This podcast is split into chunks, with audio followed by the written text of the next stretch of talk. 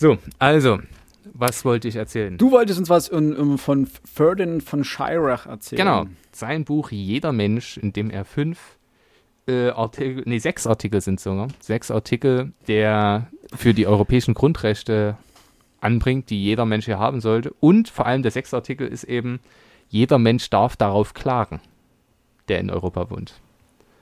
Und das hm. finde ich halt ziemlich cool. Äh, kurz zusammengefasst, ich kann ja die sechs Artikel kurz vorlesen. Also Artikel 1, jeder Mensch hat das Recht, in einer gesunden und geschützten Umwelt zu leben. Und be behaltet immer im Hinterkopf, man kann es einklagen.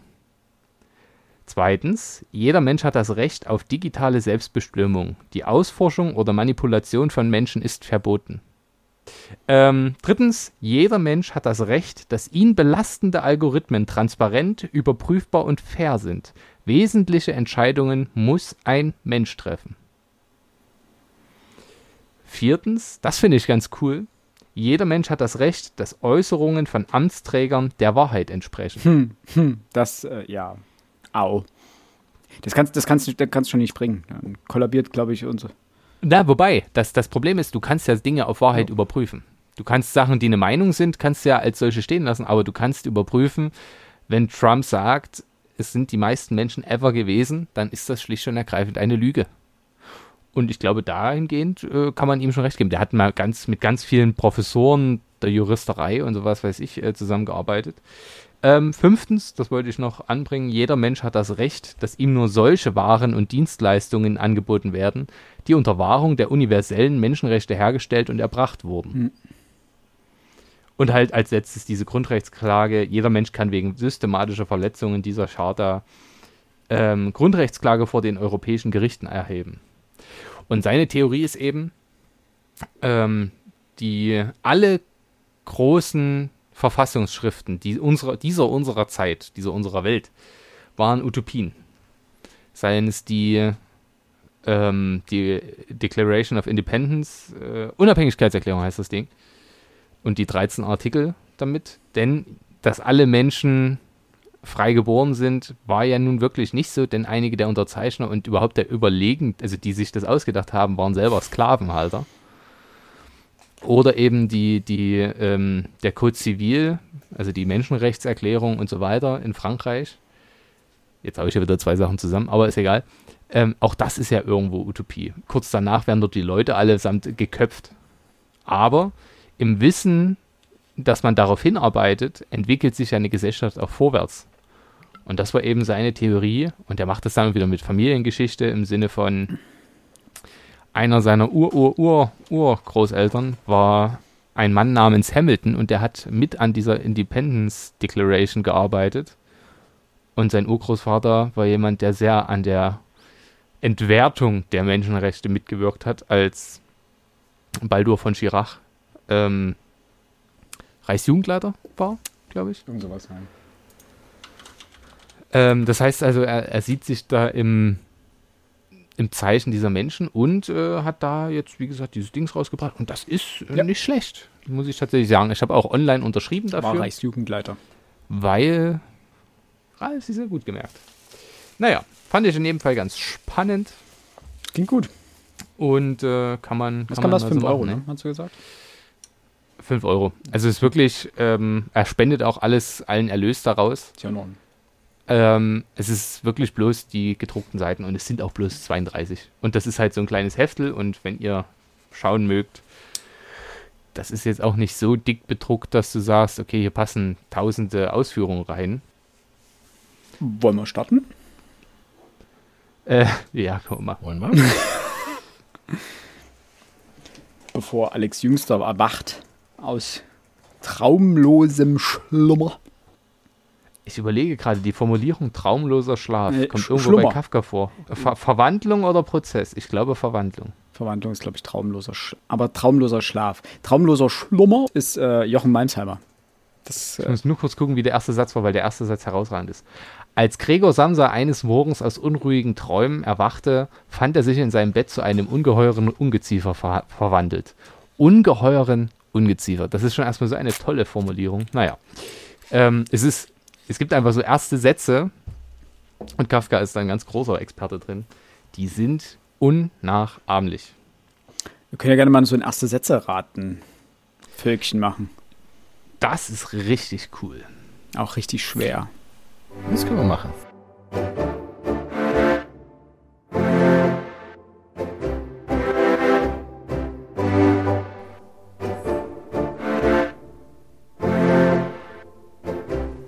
Und damit einen wunderschönen guten Tag zum Frontispitz Podcast. Ich bin Philipp und mit mir hier in dieser ähm, Zone der Liebe sind natürlich wieder meine beiden liebsten äh, Mitleselorche, Alex und äh, Max. Und Hallo. Philipp ist glücklich. Das ist, das ist schön. ich bin sehr glücklich, weil du dich repliziert hast. Erfolgreich. erfolgreich, ja. Ich möchte dir auch noch mal hier vor versammelter äh, Hörerschaft und Hörerinnenschaft gratulieren zum Nachwuchs. Dankeschön. Dankeschön. App Appläuse. Und damit wir, wir wissen es zwar schon, aber einfach, Alex, möchtest du auch den Namen des jungen Wesens benennen? Ja, das müssen wir, glaube ich, nicht im Podcast machen. nicht? Ja, weiß Macht man sowas nicht? ich. Also, was, glaub ich, Ich nicht. weiß es nicht. also außer Alex will in die Welt hinausschreien. Äh, nur, nur so viel. Er ist tatsächlich nach einem Schriftsteller benannt worden. Uh. Da habe ich auch schon drüber nachgedacht. Ich war mir nur nicht sicher, welcher. Es gibt zwei, die in Frage kommen ähm, und gewissermaßen Dimi- beide dazu. Was Dimitri und Ah, sehr schön. das erzähle ich euch nachher dann, wie es zum Namen. Okay, okay. Na, jetzt sind sie alle da draußen Oh ja, gespannt, wie, Dann wie Flitzebogen. Ein müssen Sie, Flitzebogen. müssen Sie die nächste Folge auch noch hören. Das stimmt. Dann müsst ihr die nächste Folge auch noch. Da klären wir das vielleicht auf. Nur sowas als Hinweis. Gibt natürlich einen Hinweis. Ich, ich nenne ihn Mr. T. Wisst ihr Bescheid. Und ich habe gesagt, der ist ganz der Papa, weil er vor uns so seelisch schlummernd vor uns lag. Genau. Ich habe zwar keine Ahnung, was das mit mir zu tun hat, aber ich lasse das jetzt mal so stehen. Ich, ich habe noch nie selig schlummernd vor dir gelegen, aber äh, Uh, Das weißt du nicht. du hast ja geschlafen. So, und damit bekommt diese Folge ein R-Rating. Mm. Ich wollte noch, bevor wir jetzt hier loslegen mit dem eigentlichen Thema dieser heutigen Folge, mich bei allen Hörerinnen und Hörern für das äh, sehr gesteigerte Interesse an der äh, Folge 15, Tod in Venedig, äh, bedanken. Die wurde sehr häufig aufgerufen. Ähm, sie ist vor unserer Lovecraft-Folge. Max, du? Ja? Das ist hundertprozentig, weil das irgendwo Abiturstoff ist. 100 Pro. Das ist möglich. Oder du hast es so oft Irgendwelche Abiturienten, die sich jetzt denken, fuck, hätte ich das Buch mal gelesen. Ja, Die möglich. Lernzeit war irgendwann doch vorbei und die Prüfung kommt doch. ist gut. Wir, wir, wir machen so einen offiziellen Litera äh, Literatur-Podcast, das machen wir ja schon. Wir machen so einen offiziellen Abitur-Literatur-Podcast. So, äh, das wollten wir ja mal machen. du hast das jetzt schön betont, ne? Also du bist von Literatur auf Abitur. Ja? Nicht Abitur, Ja. sondern hast dieses Uhr halt schön ge- gestreckt. Das wollte ich bloß, bloß Ja. anmerken. Alles gegeben. Am Ende ist beides eine Tortour. wow. Ich wollte gerade noch sagen, ich habe alles gegeben, meine Kraft, meine Jugend, mein Leben, aber soweit ist, schön. ist es noch Doch. nicht, er ist geklaut, muss ich fairerweise sagen. Von äh, Hannes Wader, glaube ich. Ist, Hannes, ist es ein Hannes Wader-Lied? Ich glaube, es ist ein Hannes Wader-Lied. Ich wusste Egal. gar nicht, dass du, dass du Singer-Songwriter hörst. Jein, äh, es gibt ein großartiges Konzert ähm, mit Hannes Wader und Konstantin Becker. Und äh, das finde ich sehr toll. Und da gibt es ein Lied, ähm, wo es um den. Auf jeden Fall um einen der beiden Weltkriege geht. Ich müsste lügen, um welchen. Ich glaube, es geht um von, den ersten. von, Hannes, von Hannes war da tatsächlich nur ein einziges Lied und das ist, glaube ich, die Moorsoldaten. Hm. Äh, ja, sonst habe ich mit dem gar keine Berührung. Aber egal, egal. Hat ja jetzt nichts mit Literatur zu tun. Wie auch immer, folgt uns gerne, das muss ich auch noch einwerfen, weil das machen wir sonst immer ganz am Ende. Folgt uns gerne auf Instagram und äh, Twitter. Da gibt es von uns regelmäßig äh, Hinweise, wann die neue Folge kommt, was in der neuen Folge hin vielleicht dran ist und auch so hin und wieder Buchempfehlungen oder so ein Kram. Und ihr könnt uns natürlich auch gerne schreiben, wenn ihr Fragen, Wünsche oder Anregungen zu den Folgen habt. Und jetzt muss ich äh, Max, glaube ich, ganz unauffällig zuzwinkern, denn er wird euch einen Hinweis geben, was wir heute lesen, gelesen haben. Vorstellen. Ölt die Stimmen. An einem Februarmorgen des Jahres 1933 hob Andreas Egger den sterbenden Ziegenhirten Johannes Kalischka, der von den Talbewohnern nur der Hörnerhannes gerufen wurde, von seinem stark durchfeuchteten und etwas säuerlich riechenden Strohsack, um ihn über den drei Kilometer langen und unter einer dicken Schneeschicht begrabenen Bergpfad ins Dorf herunter zu tragen. Dies, liebe Hörerinnen und Hörer, ist der erste Satz des Buches, das wir in dieser Aufnahme gelesen haben und besprechen werden. Es handelt sich dabei um Robert Seethalers aus meiner Sicht, und ich greife gern vorweg, hervorragendes Buch. Ein ganzes Leben. Ähm, wir haben vorhin über erste Sätze von Büchern kurz gesprochen. Mhm. Und ähm, ich finde, erste Sätze haben den Vorteil, dass sie relativ klar machen, wohin geht die ganze Geschichte hier.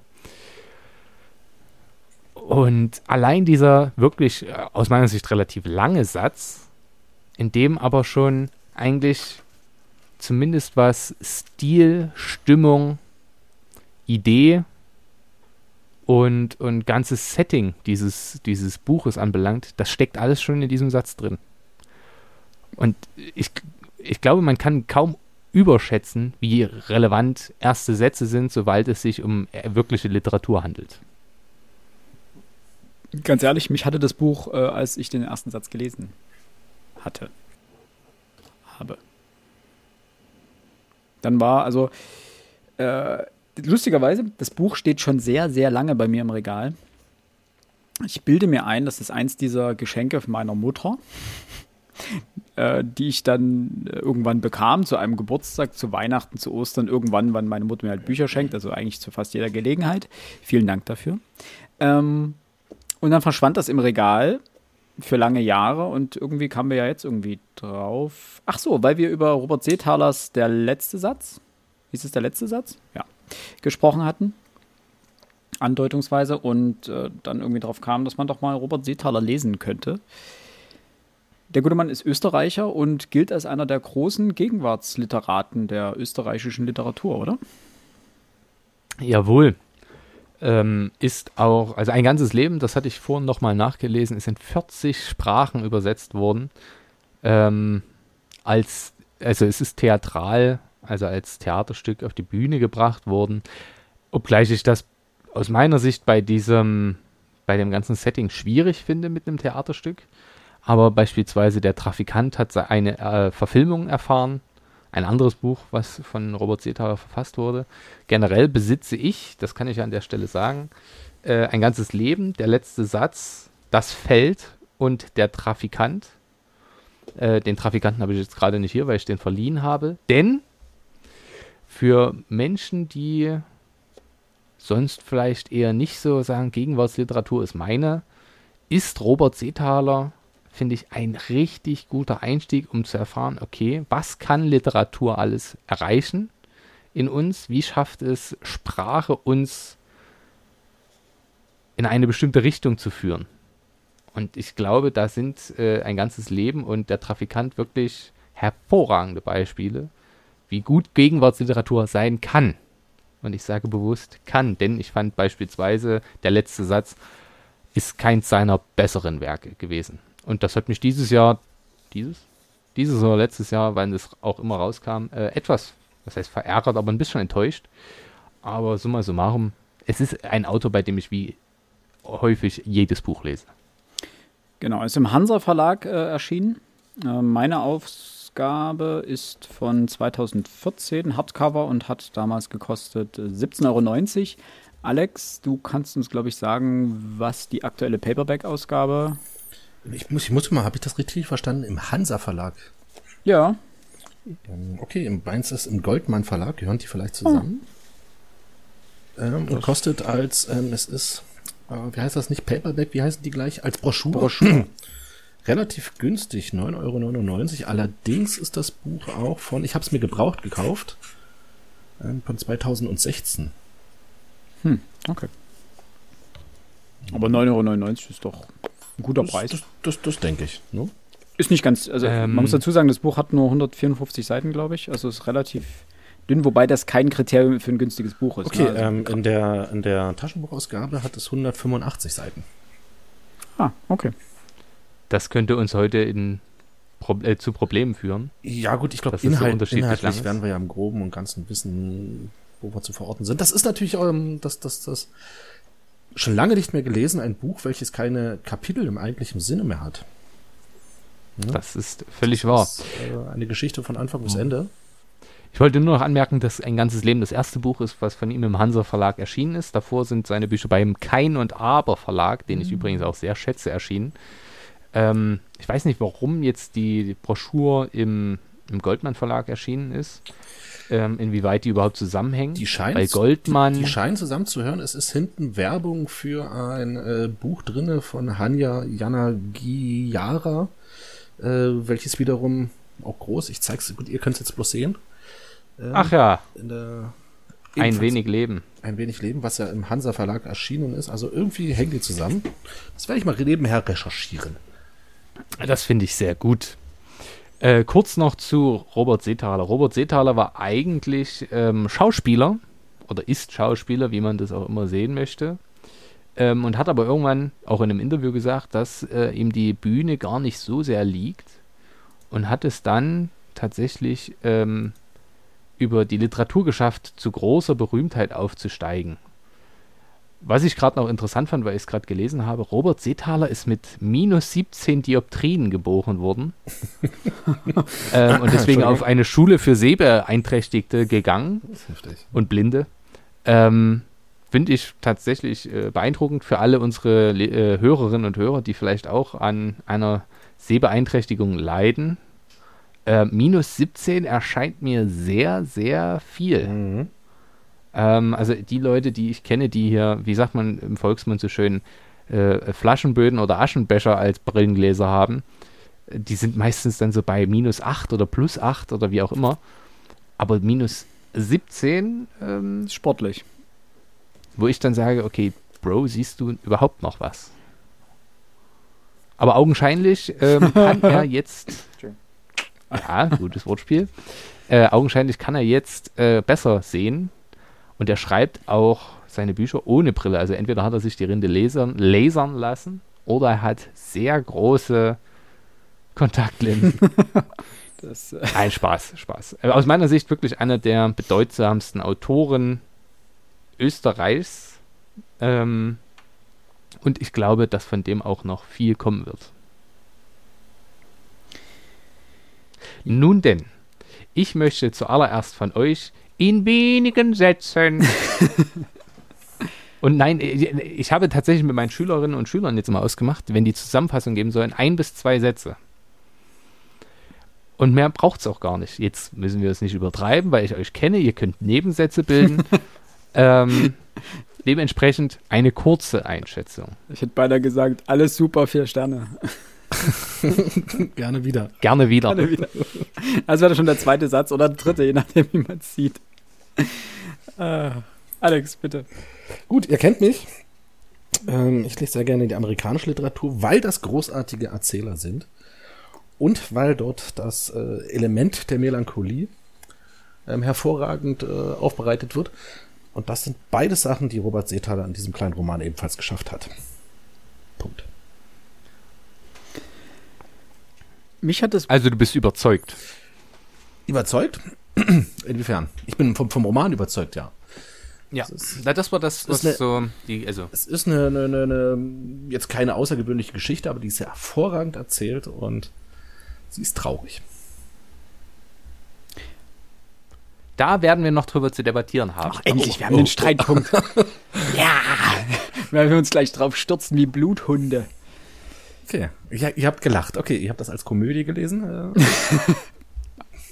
es, gibt, es gibt komödiantische Elemente. Es gibt Momente, wo ja, ich sehr lachen musste. Das stimmt.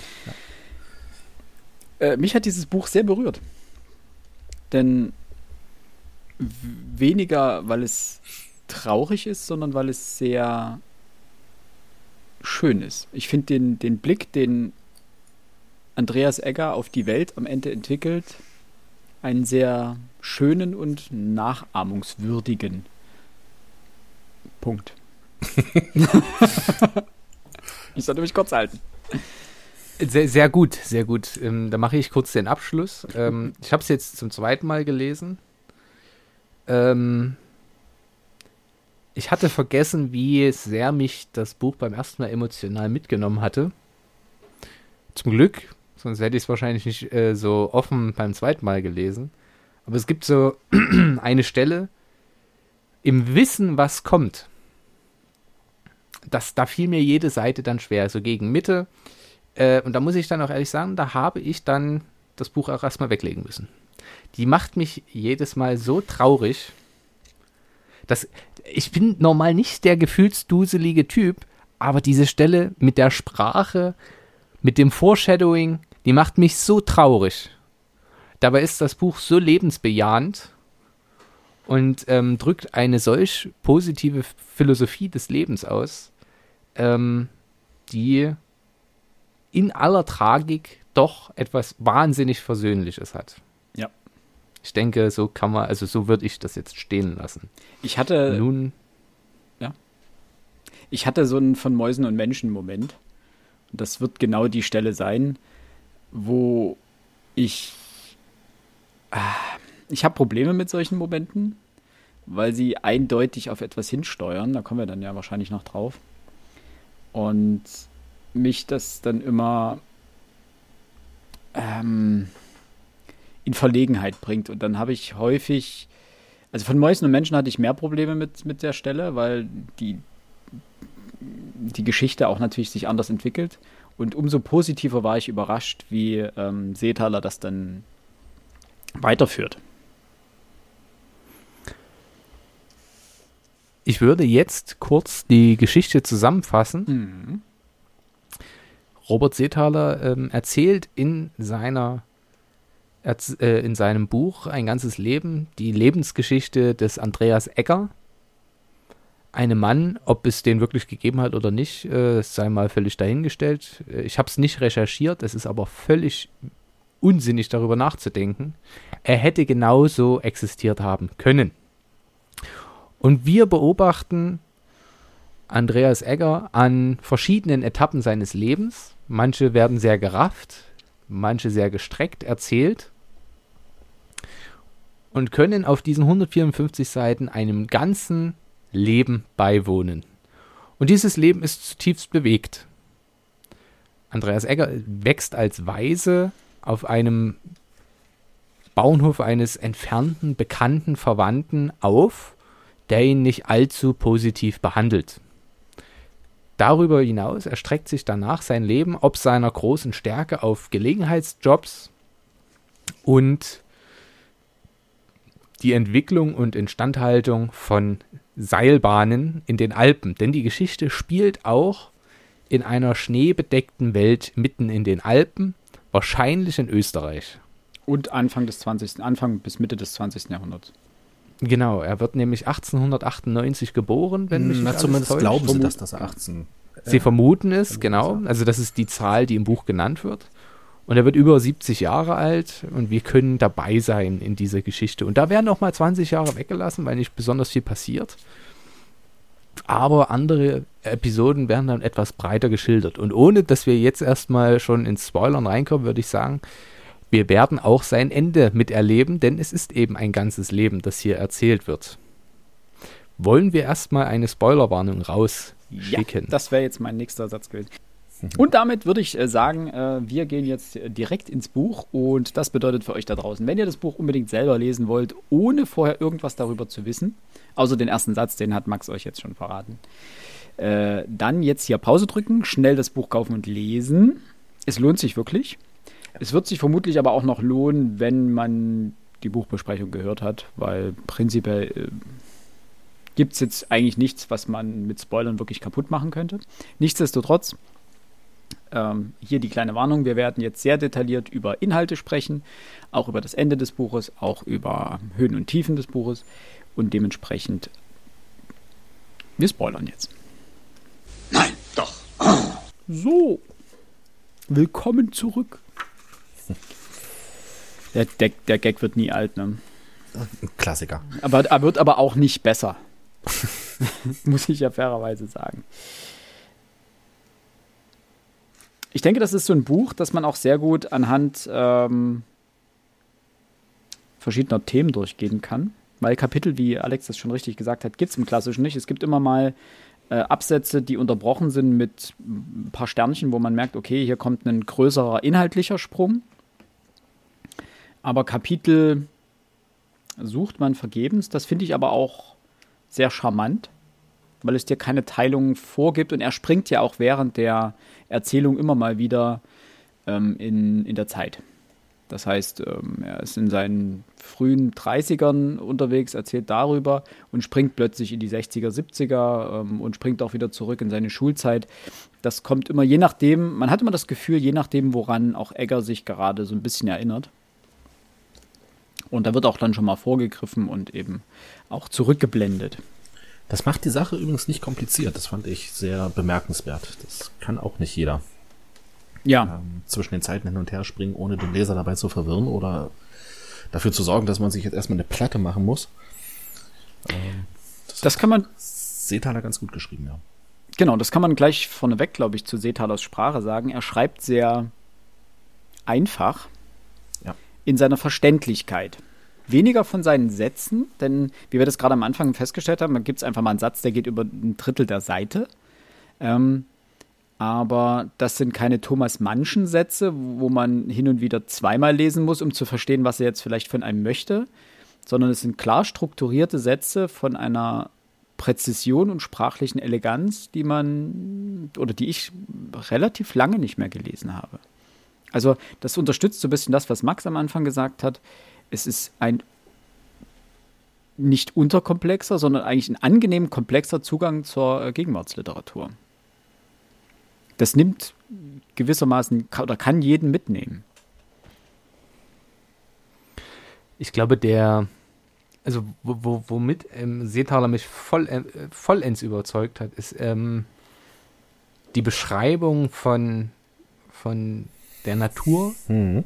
im Sinne aber von jetzt nicht, äh, es gab diese und diese, so viele Berge und was weiß ich was, sondern man fühlt diese Natur beim Lesen.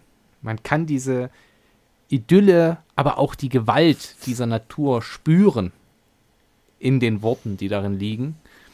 Und das, was mich bei Murakami zuletzt störte, dass es Vergleiche und Metaphern gibt, die ins Nichts führen, das habe ich hier nicht. Das sind alles herausragende, originelle, sprachliche Bilder, sprachliche Vergleiche.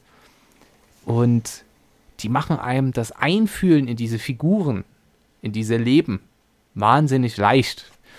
Es ist ein unfassbar empathisches Buch. Ein zentrales Thema, weil wir gerade darüber sprachen, ähm, das Buch anhand von Themen durchzugehen, ist der Tod, der uns aller 10, 15 Seiten mal wieder heimsucht. Es beginnt gleich zu Beginn mit der Geschichte über den schon eben benannten Hörnerhannes, den der äh, Egger findet in dessen Hütte, wie er hinter dem äh, längst erloschenen Ofen liegt und ihn daraufhin äh, entscheidet, nach unten ins Tal zu tragen. Und das passiert, die beiden unterhalten sich währenddessen und auf einmal springt der Hörnerhannes runter und spurtet zurück den Berg hinauf und ward nicht wieder gesehen, obwohl er ja schon schwer krank war. Und das löst natürlich Fragen beim Äcker aus. Diese Fragen werden dann später im Buch auch noch aufgelöst.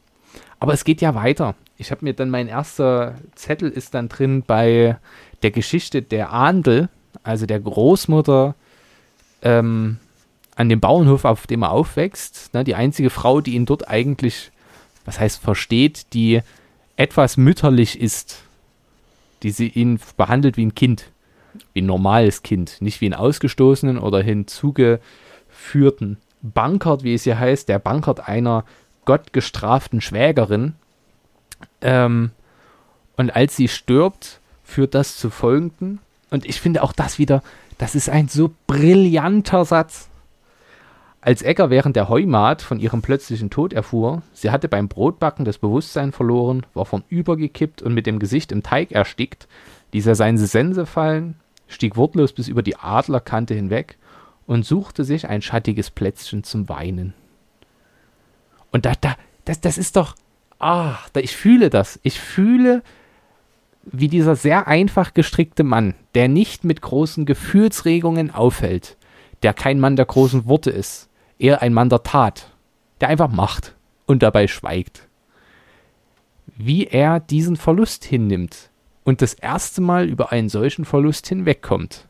Denn wie geht das Dorf immer mit jedem Verlust um? Alle treffen sich auf, äh, treffen aufeinander.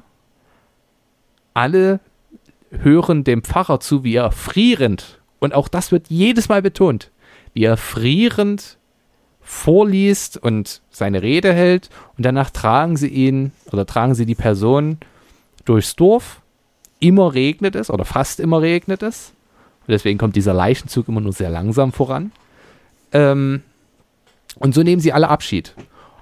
Weil der Tod auch einfach an jeder Biegung wartet. Das kommt in diesem Buch immer wieder vor. Sei es beim, beim Seilbahnbau, wo, wo darüber dann philosophiert wird, wie dieser Arm begraben wird, weil dem einen der Arm abgeschlagen wird. Und dann sagt er, naja, das mit dem Annähen, das schafft keiner. Also begrabt meinen Arm. Und wie sie dann dieser, ich glaube, die Formulierung war, ich habe es nicht markiert, ähm, seine Finger schauten noch aus der Erde wie, wie Madenwürmer. Fantastisch, wieder tot. Ja, der Seilbahnbau, die Menschen sterben und so weiter. Grandios. Ja, dieser Pragmatismus Philipp. kommt äh, sehr häufig ähm, da zum Tragen. Also auch als dieser Arndl äh, stirbt, ähm, er ist ja dort noch ein Junge. Ähm, er wird ja nur als Weise aufgenommen und auch akzeptiert, wird es von gesagt, als Bankert weil er ein Beutelchen mit Geld um den Hals hängen hatte. Und nur deswegen nimmt sozusagen sein Verwandter ihn in dem Dorf dann auch auf und äh, lässt ihn dann halt arbeiten. Und sehr gut, das war wieder das Schöne an diesem Buch. Normalerweise würde man jetzt seitenlange Beschreibung seines Leidenswegs als Kind ertragen müssen. Und das finde ich den großen Unterschied zur amerikanischen Literatur dort hat man häufig diese seitenlangen Torturen dann. Da geht es dann darum, wie er unter ihm gelitten hat. Also das wird auch hier kurz thematisiert, dass er natürlich verdroschen wird auch. Ähm, das kommt auch manchmal wieder, aber alleine die Kürze, wie das erwähnt wird, das ist innerhalb von zwei Seiten ist das abgefrühstückt. Diese komplette Jugend oder diese komplette Kindheitsszenerie. Ein bisschen mehr Raum hat nur die Be äh, dieses Begräbnis sein, ähm, der, der Großmutter da oder der Arne. Ja, und das. Aber auch da diese Tragikomik. Ja, da wollte ich. Weil dort äh, passiert ja noch die, eine Episode, Philipp, gern. Ja. Ähm, da, zu der tragikomischen Episode kannst du dann gleich noch kommen. Ich wollte noch mal kurz auf, die, äh, auf den Pragmatismus zu sprechen kommen, nämlich Kranzstocker, also das ist der, der Mann, der ihn oder der Bauer, der ihn aufnimmt, sagt dann, während er Weihwasser auf seine, scheinbar seine Großmutter sprenkelt, die Ahne ist jetzt gegangen, sagte er. Wohin, kann man nicht wissen, aber es wird schon recht sein. Wo was Altes wegstirbt, hat was Neues Platz. So ist's und so wird's immer sein. Amen. Punkt. Schlechteste Grabesrede ever. Also, das ist so ein richtiger, pragmatischer, so, jetzt Platz, kann was Neues hin, so war es schon immer, so wird es auch immer sein. Fertig ab. Und damit begibt sich der Leichenzug auf den Weg. Und dann kommt äh, die Szene, die ähm, Max meinte. Genau, bei dem die Ahndl dann eben bei diesem Leichenzug weggetragen wird und ein Hund wie von der Tarantel gebissen äh, sich in den Hinterläufen, glaube ich, eines Pferdes verbeißt, womit das Pferd nicht ganz so zufrieden ist, ähm, etwas aus dem Tra Tritt ge gelangt, aus dem Tritt kommt, so rum. Ähm, sodass der Sarg etwas verrutscht, weil er noch nicht zugenagelt ist und plötzlich dieser Arm herausbaumelt. Ähm, und dann heißt es dazu, Egger sah, wie die Hand der toten Ahndl aus dem ba Sarg baumelte auf Seite 26 und für einen Moment schien es, als wollte sie ihm zum Abschied zuwinken. Ein letztes behütig Gott, für ihn allein bestimmt das ist, äh, finde ich, A, sehr schön und es ist auch wahnsinnig, ich finde das witzig. Es ist einfach witzig, wie ein Arm dann noch so, so, so, so raushängt. und welche Action-Szene das aber auch auslöst, denn das Pferd unzufrieden mit dem Hund, das es biss, der es biss, latscht diesem Hund volles Cartoon ins Gesicht und ähm, der Hund muss danach auch erschlagen werden. Und auch diese Formul die Formulierung, noch eine ganze Weile war das Klacken seiner Kiefer, also des Hundes, zu hören, ehe ihn der Schmied mit einem langen Dengeleisen erschlug. Und damit ist auch der nächste Tod. Ähm, und das wird mit einem einzelnen Satz abgefrühstückt und dann ist wieder alles feini. Ja. Und dann geht's weiter. Äh, ich fand diese Szene gar nicht so lustig, wie Max gesagt hat. Ähm, also weder, dass da der Arm raushängt, noch dass der arme Hund sich erst in ein Pferd äh, verbeißt, dann den Huf an den Kopf bekommt und dann vom Bauern erschlagen wird. Äh, nee, ich finde das fast. Hm? Ja? Nee, die bitte. Ich, für, für mich ist das eher so ein, ein, ich fasse das Ganze mal so als ein, ja, Erzählmotiv, als ein, ein stilistisches Mittel fast schon auf, was Egger benutzt, um, keine Ahnung, was er damit äh, aussagen will. Seetaler. Außer vielleicht nochmal, äh, Seetaler, genau. Äh, außer vielleicht nochmal auf die Härte des dortigen Lebens ähm, aufmerksam zu machen. Und diese, diese, diese Härte richtet sich eben nicht, nicht nur an die Menschen, sondern, ähm, wie, wie Max schon sagt, der, der Tod lauert überall und das gilt für Menschen wie für Tiere. Und in einer Hinsicht hat, hat Max recht, das ist ja sofort abgefrühstückt. Danach ist die Sache ja erledigt. Ne? Ähm, also es ist was, was ganz normal dazugehört. Deswegen würde ich sagen, also ich persönlich fand das jetzt nicht besonders witzig, aber ähm, es passt in die Geschichte äh, hinein. Es unterstreicht halt nochmal auch eine, Bitte? Ich habe auch ein, eher einen morbiden Humor, muss ich auch zugeben. Es hatte schon ein bisschen was Tragikomisches. So bis, als man das gelesen hatte, war das so ein bisschen slapstickhaft. Weil man denkt natürlich dann gleich an, äh, an britische äh, Komödien, äh, wo genau sowas passiert. Ähm, hier ist es ja eher, unterstreicht es ja eher nochmal diesen Pragmatismus. Und ja, dieses. Das, das trifft es vielleicht ganz gut, ja. Also der Hund wird ja auch, der wird ja wird ja kein, kein Hehl drum gemacht. Der wird ja weder, guckt man, ob man ihn irgendwie verarzten, retten, sonst was kann, sondern. Das ist halt ein Hund, der hat seine Aufgabe und wenn er die nicht erledigt, dann. Das ist auch nicht so weiter hinterfragt worden, glaube nee, ich, in nee, dieser nee, Zeit. Nicht, wenn, wenn, wenn ja. die Tiere gestört haben und mehr Schaden machten, als dass sie nutzten, dann mussten sie eben sterben. Dieser, dieser sentimentale Blick auf Tiere als solches oder generell auf alle Lebewesen und alle Dinge, dass etwas einen emotionalen Wert hat, den gab es äh, zumindest in diesem Buch, in dieser Erzählung, in dieser rauen, tragischen Welt, wo Sterben dazugehört, wie das Amen in der Kirche. Da gibt es diese Sentimentalität nicht. Es wird hingenommen und dann wird weitergemacht. Und wenn der Hund so einen Mist baut und der, er nutzt danach nichts mehr, weil der Kiefer kaputt ist. Er kann kein richtiger Hütehund mehr sein. Ja, auch so. Du, Dementsprechend. Ne, nicht nur deswegen, sondern es ist natürlich auch dieses, dieser pragmatische Blick. Ähm, das Tier leidet dann. Und ich meine, er wurde von dem Pferd getroffen. Und was will man mit dem Hund tun? Und das ist halt der Punkt, in dem dort ganz pragmatisch gesagt, das kommt ja später auch noch bei der Kuh und bei dem Kalb, bei der Totgeburt. Ähm, das, der Hund wird halt erschlagen, natürlich. Und dann wird er verscharrt und fertig. Interessanterweise äh, wird nichts mehr über das Pferd gesagt. Es ist verletzt. Das ist das Einzige, was wir wissen. Wir wissen nicht, wie schwer. Wir wissen nicht, ob das Pferd danach. Das spielt ja auch keine Rolle. Ja. ja. das ist. Und wo man das ja auch daran sieht, ähm, dieser, dieser Pragmatismus, beziehungsweise, ich wiederhole mich da, ähm, diese mh, mm, fast schon Fatalismus zum Teil ist, als er wird ja verdroschen häufiger. Äh, und mhm. zwar äh, legt der Kranzstocker dann eine Gerte in Wasser ein, damit sie schön flexibel ist und drischt dann ordentlich auf seinem Hintern rum. Gründe dafür schien es genug gegeben zu haben.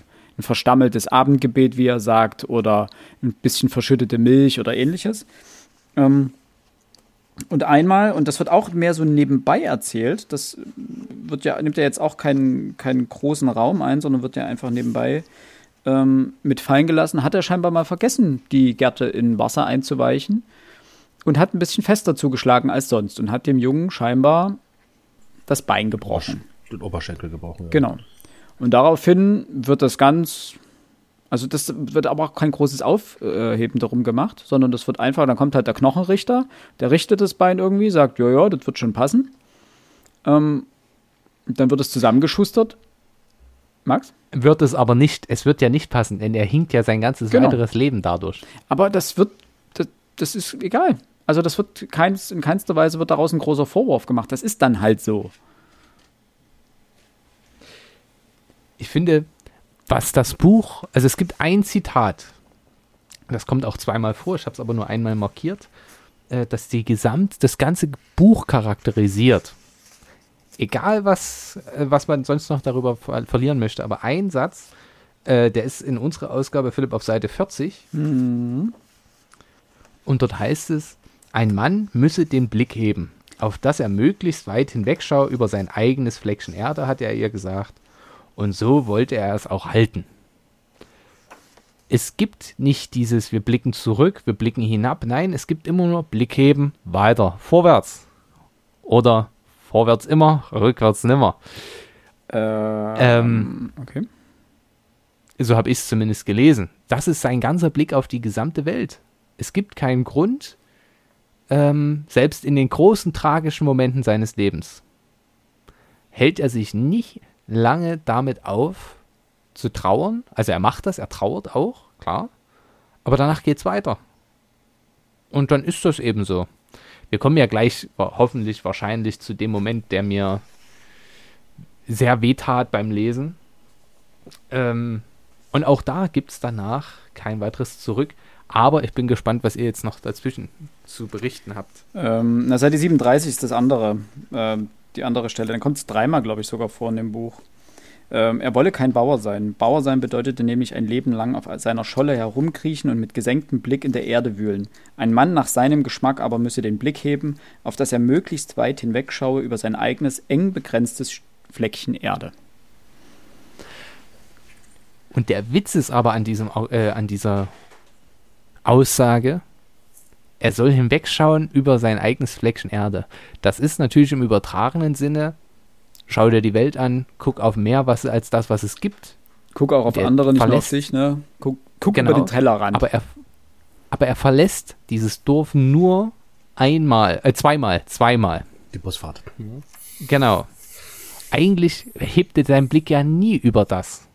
Und, und jetzt mal im rein wörtlichen Sinne, der Blick von oben, von den Bergen hinunter auf kleine Menschen, die irgendwo reden.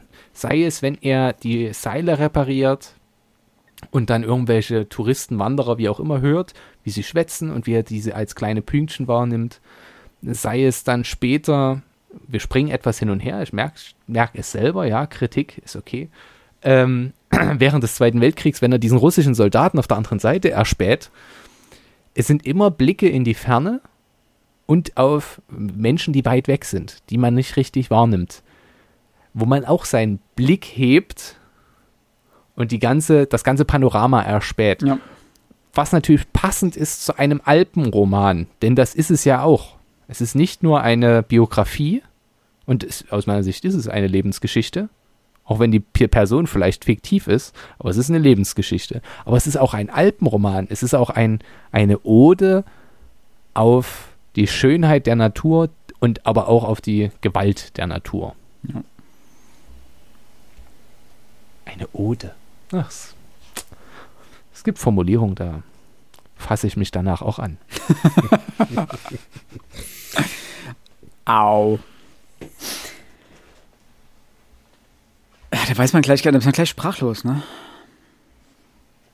Und das verstehe ich. Nur selten Aber er ähm, schon- werden, ja, lässt er Menschen sozusagen äh, näher an sich ran, beziehungsweise werden Menschen näher beschrieben. Und das ist einmal natürlich Kranzstocker, der ihn verdrischt, aber auch dann später äh, lernt er Marie kennen. Seine einzige Liebe letztendlich. Und das dürfte dann auch äh, zu der, da kommen wir dann auch gleich zu der Szene, die Max wahrscheinlich meint. Ähm, die ganze Beziehung mit Marie wird auch relativ schnell konstruiert. Ich war mir nicht, als ich angefangen habe, das äh, an diese Stelle, also als ich an diese Stelle kam und diese Beziehung so langsam Fahrt aufnahm, war ich mir nicht sicher, wie viel Raum das einnimmt in dem ganzen Buch. Und Ich hatte befürchtet, dass es mehr Raum einnimmt, bevor es dann zu diesem tragischen Höhepunkt kommt. Aber auch diese ganze Beziehung zu Marie ist nur ein Abschnitt in seinem Leben. Er lernt sie kennen. In, sie ist äh, eine Wirtshaus, eine Schankmaid gewissermaßen. Und er lernt sie kennen, er verliebt sich in sie, er geht mit ihr spazieren und irgendwann macht, ihr, macht er ihr einen sehr pompösen Antrag, indem er sozusagen mit den Seilbahnarbeitern sich was ausdenkt. Und zwar, dass äh, sie mit brennenden Säcken äh, große Buchstaben auf einer Bergwand bilden und er Marie dann sozusagen in den Abendstunden diese Botschaft zeigt und sie danach um ihre Hand anhält. Für dich, Marie, steht dann auf der Bergwand und dann bittet er sie sozusagen oder hält er um ihre Hand an. Mhm.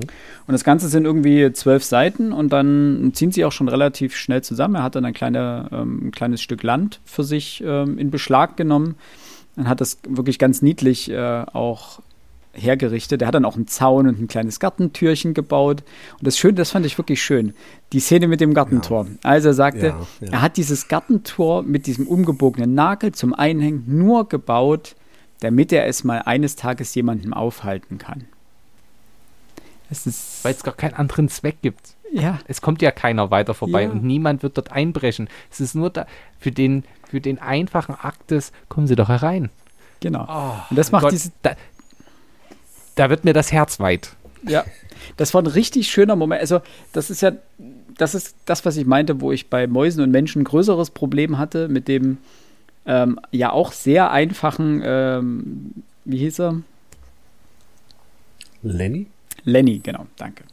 Äh, mit dem ja auch äh, geistig sehr überschaubaren und einfachen Lenny, ähm, wo du dann in so eine Mitleidrolle reinrutschst und genau weißt, dass über dem gleich ein großer Kübel äh, mit Unrat ausgekippt wird. Und das Gefühl hatte ich hier nicht. Also er war die ganze Zeit, hatte ich, ich hatte kein klassisches Mitleid. Also ich hatte nicht das Gefühl, dass ich in eine Mitleidsposition gedrängt werde beim Lesen. Sondern ja, die Geschichte ist traurig oder die Geschichte ist auch äh, mitreißend oder äh, bewegend. Aber ich hatte nie das, das Gefühl, dass der Autor mir jetzt so, ein, so einen Finger auf die Stirn drückt und sagt, hab Mitleid und fühl dich unwohl.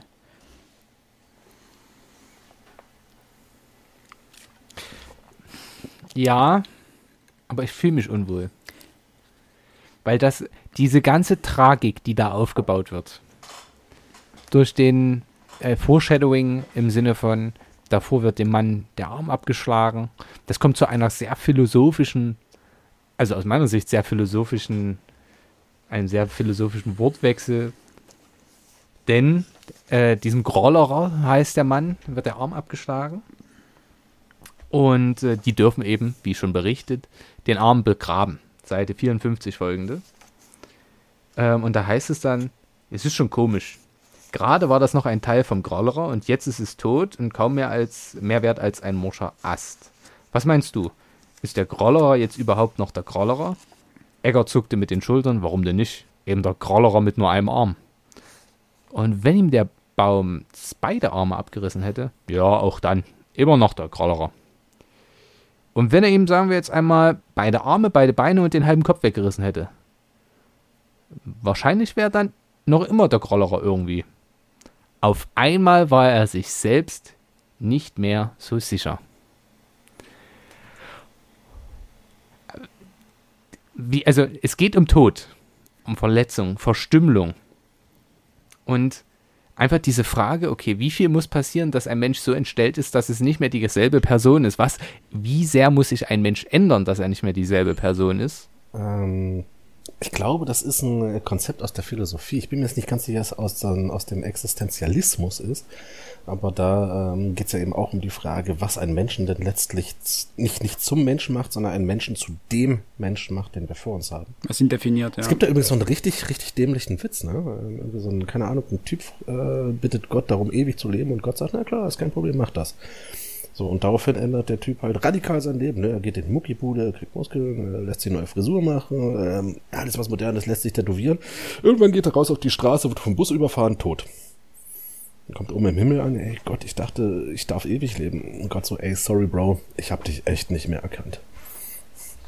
Fand ich sehr lustig. Ja, ja das ist, äh, ja, was, was, was macht den Menschen eigentlich zum, zum Menschen? Oder zu, zu dem Menschen, den wir da vor uns haben?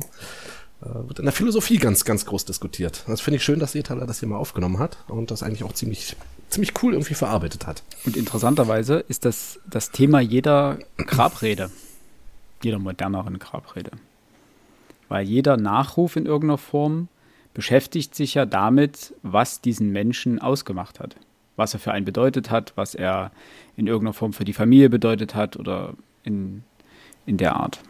Und letztendlich ist es ja genau die Frage, was, weil das Körper, weil genau das fehlt ja jetzt, ne? Das Körperliche ist nicht mehr da. Und dementsprechend fragst du dich, was, was macht das für dich aus? Wer, wer war die Person und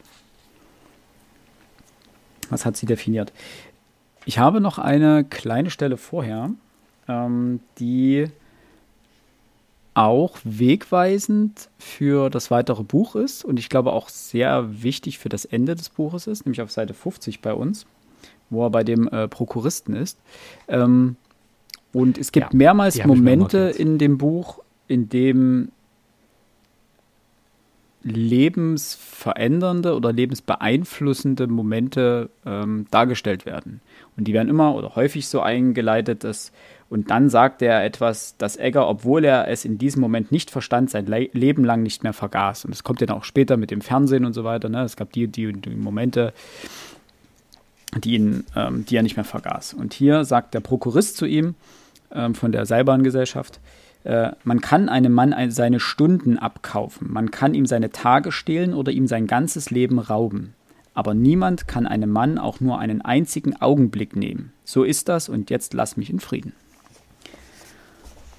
Und das ist letztendlich auch dieses, dieses Lebensbejahende, was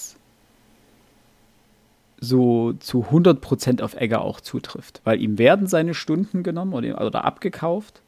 Ähm, ihm werden dann später auch seine Tage gestohlen, während er in Kriegsgefangenschaft ist. Beziehungsweise eigentlich auch schon, sobald er in die Armeezeit eintrifft. Ähm, und mit Marie raubt man ihm gewissermaßen sein ganzes Leben. Foreshadowing. Ich wollte gerade sagen, jetzt hast du es vorweggenommen.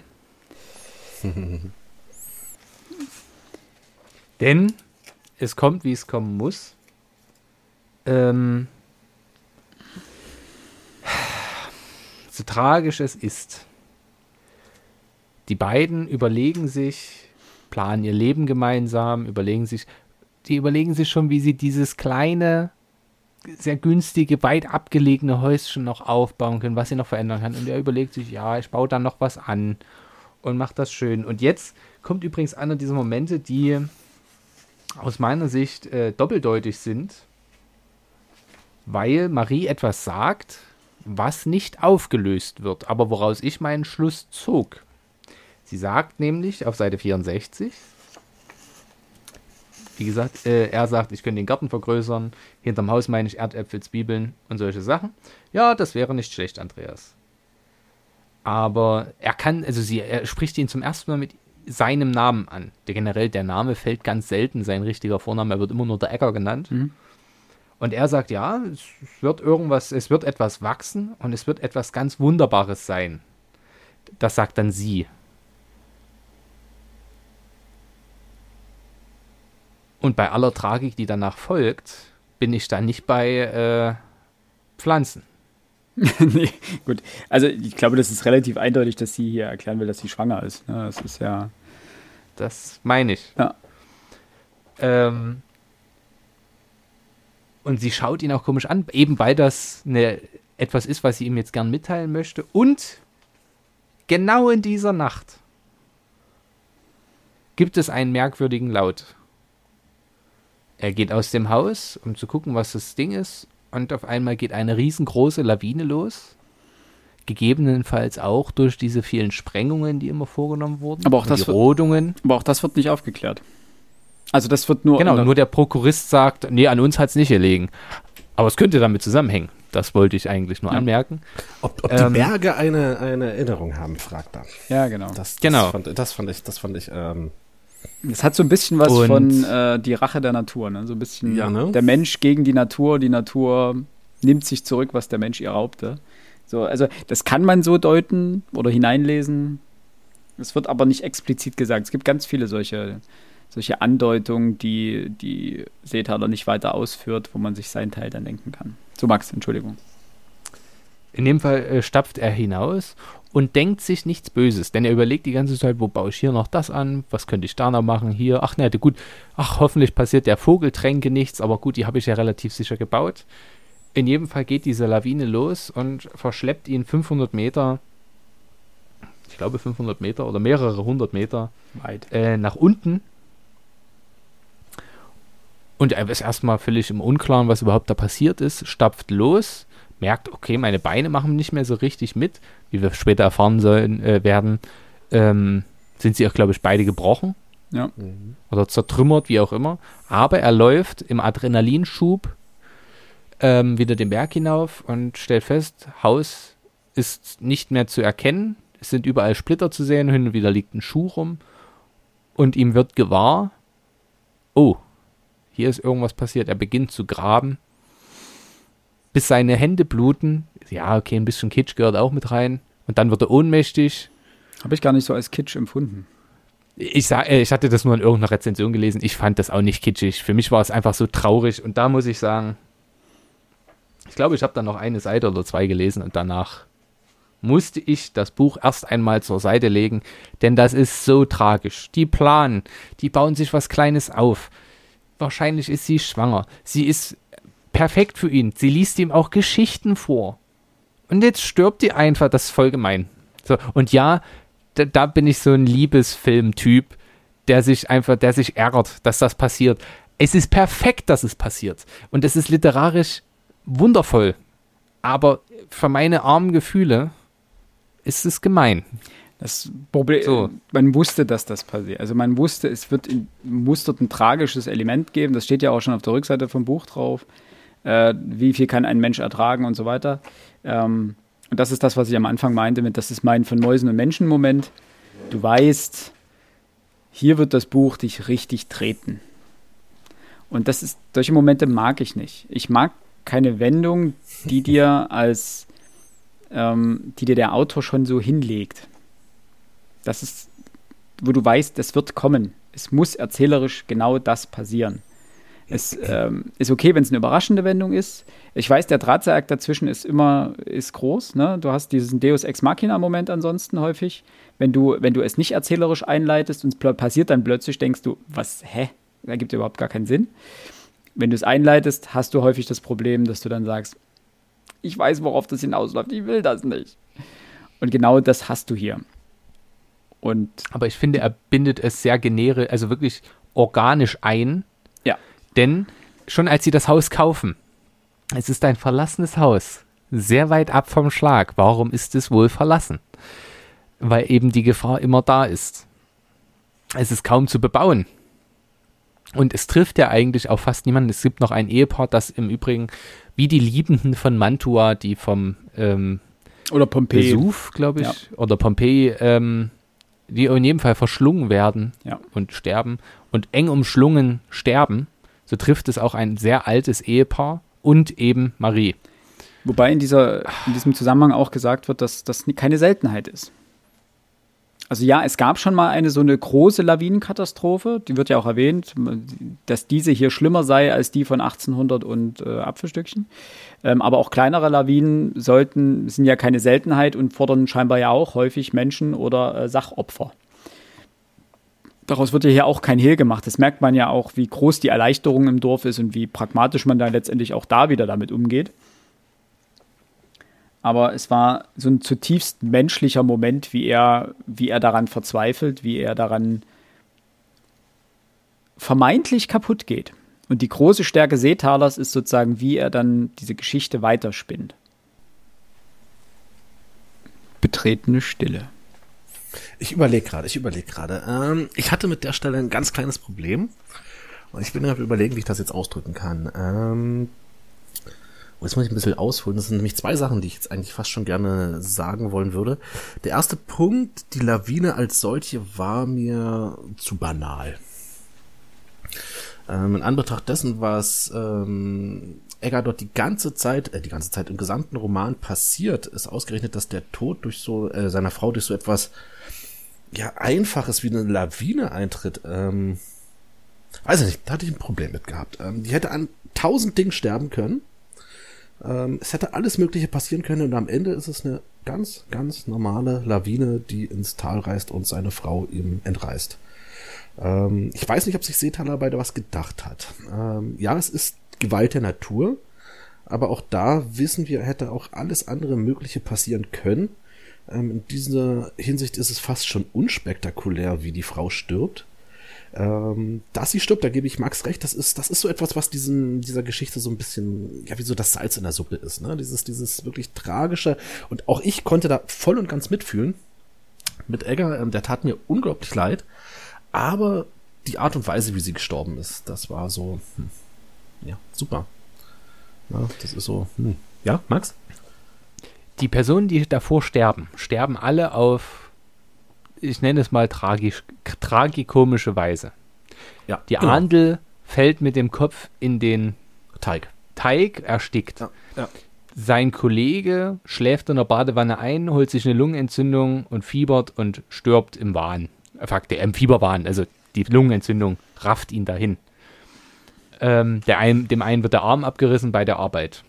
Selbst der Hund stirbt durch einen naja, zwar nicht durch den Tritt eines Pferdes, aber eben durch den Bauern, der ihn dann sowieso nicht mehr braucht. Genau. So, und jetzt kommt mein Punkt, warum ich finde, dass die Lawine perfekt passt.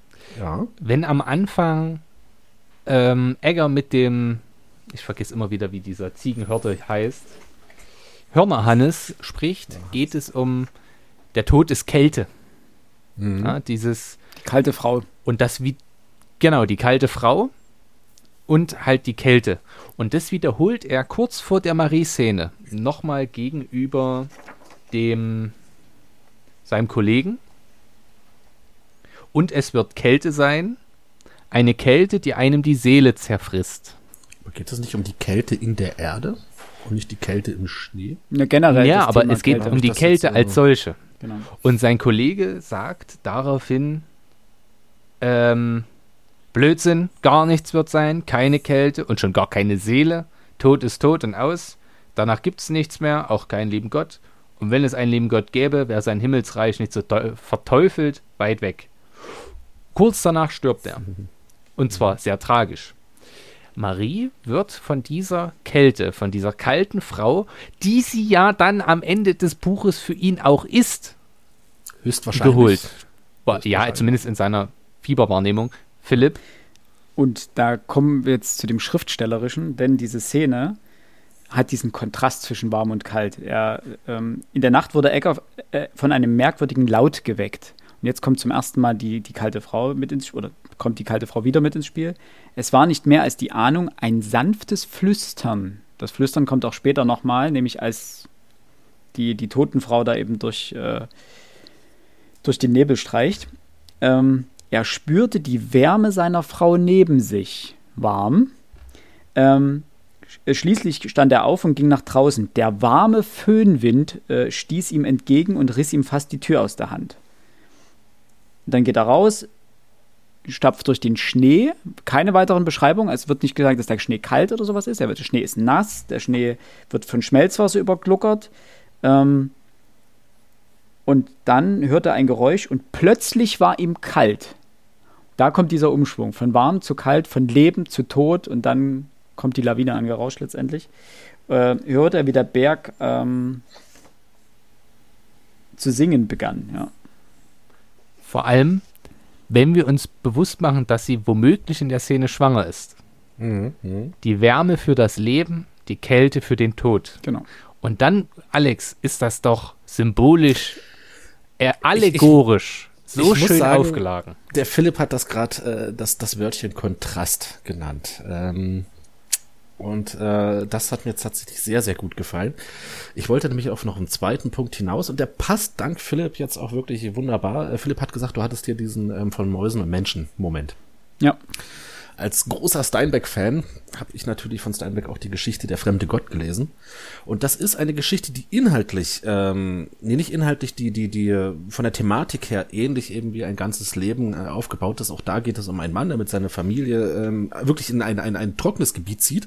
Er wird noch davor gewarnt, dort eine Farm aufzumachen, ähm, weil alle paar Jahre passiert es, dass äh, den Leuten ein Fluch, also dass ein Fluch auf der Gegend liegt und dass den Leuten alles wegstirbt. Er denkt sich dann, nein, mache ich nicht. Er zieht dorthin, es läuft die ersten Jahre auch perfekt und irgendwann kommt halt eine große Dürre. Ähm, das Vieh stirbt ihn weg und dort ist es ebenfalls die Frau, die auf eine dank dir, Philipp, äh, verstehe ich, dass jetzt auch dort auf eine sehr merkwürdige Art und Weise stirbt. Aber auch dort ist es dieser Kontrast, wie gesagt, bei Steinbeck ist es, äh, die Hitzewelle kommt, das Vieh, die, die ähm, verdorrt, die, die, die, die Felder verdorren. Die entdecken aber eine kleine Quelle, aus der noch ein ganz kleines bisschen Wasser raustropft. Und die Frau geht diese Quelle aufsuchen und will auf einen Stein, der über der Quelle liegt oder, oder, oder in der Nähe der Quelle liegt, will hier drauf klettern und rutscht aus. Es ist kurioserweise ausgerechnet das Wasser in der Dürre, was die Frau tötet. Ja, schön. Also Wasser, Hitze und Wasser bei Steinberg, Schnee und Wärme bei Seetreiber. Philipp, ich danke dir für das Wörtchen Kontrast. Und ja, ich gebe euch beiden vollkommen recht. Äh, in der Hinsicht, so habe ich das gar nicht betrachtet. Sehr schön. sehr, sehr schön. Da freue ich mich gerade regelrecht drüber. Ähm, toll. Ist cool, wenn man sowas wiederentdeckt dann oder dann ja, ne? von einem Buch aufs andere schließen kann, ja. Ich muss hier jetzt, hier muss ich einschreiten. Oh Gott. Ja. Und jetzt kommt der Punkt, warum Literaturwissenschaft so einen Spaß macht. Wenn man nämlich diese Parallelen erkennt im Aufbau, in Stilistiken, in ähm, Themen, Symbolen, Allegorien, Metaphern, wie auch immer, und dann Vergleiche ziehen kann und sagt, ja, das war ja da auch schon so. Wie macht denn das jetzt der? Dann macht das Reden und das da, da, macht Literatur Spaß, weil man plötzlich sieht, ach, ja. das ist ja gar nicht der Erste, der es gemacht hat, sondern die Idee hatten schon andere und man kann die anders aufbereiten. Es ist jetzt keine, wo ich sagen würde, äh, es ist direkt adaptiert voneinander, weil das, diese Kontraste viel zu häufig vorkommen. Aber sie dann so wahrzunehmen, ist gar nicht so leicht. Vor allem, weil, und das ist das, was Seethaler eben so grandios macht, er macht es subtil. Man muss genau lesen, um eben Wärme und Kälte dort herauszuspüren. Mhm. Und sind wir ehrlich, wenn der Fokus nicht darauf liegt, okay, Dürre, Quelle, Frau stirbt, eigentlich im Lebensschenkenden in dieser Zeit, dann kann ich da auch entspannt drüber hinweglesen und nehme das für die Geschichte gar nicht so wahr. Aber im Wissen, da gibt es was. Da, oder anders, da könnte es was geben. Blicke ich ganz anders auf diese einzelnen Szenen. Und das ist das, was es so schwer macht für Einsteiger in die Literatur einmal reinzukommen. Denn am Anfang hast du keine Vergleichspunkte. Ja, für, und wenn du nicht irgendwann und das ist, ähm, deswegen ist es, bin ich bei, bei Reich Ranitzky immer so wahnsinnig äh, geflasht, das autodidaktisch zu erkennen, ohne dass dir jemand von außen sagt, naja, guck mal, hier ist ja fast gleich. Das ist eine wahnsinnige Stärke. Aber wenn man diesen Punkt einmal erreicht hat, ist es so befriedigend, diese Sachen zu finden. Ja. Hat er recht. Amen. Das ja, also das heißt, Alex hatte gerade seinen Reich Ranitzky-Moment. Ja, dank dir. Ja. Dieses Triumvirat hat wieder erfolgreich zusammengearbeitet. Sehr schön.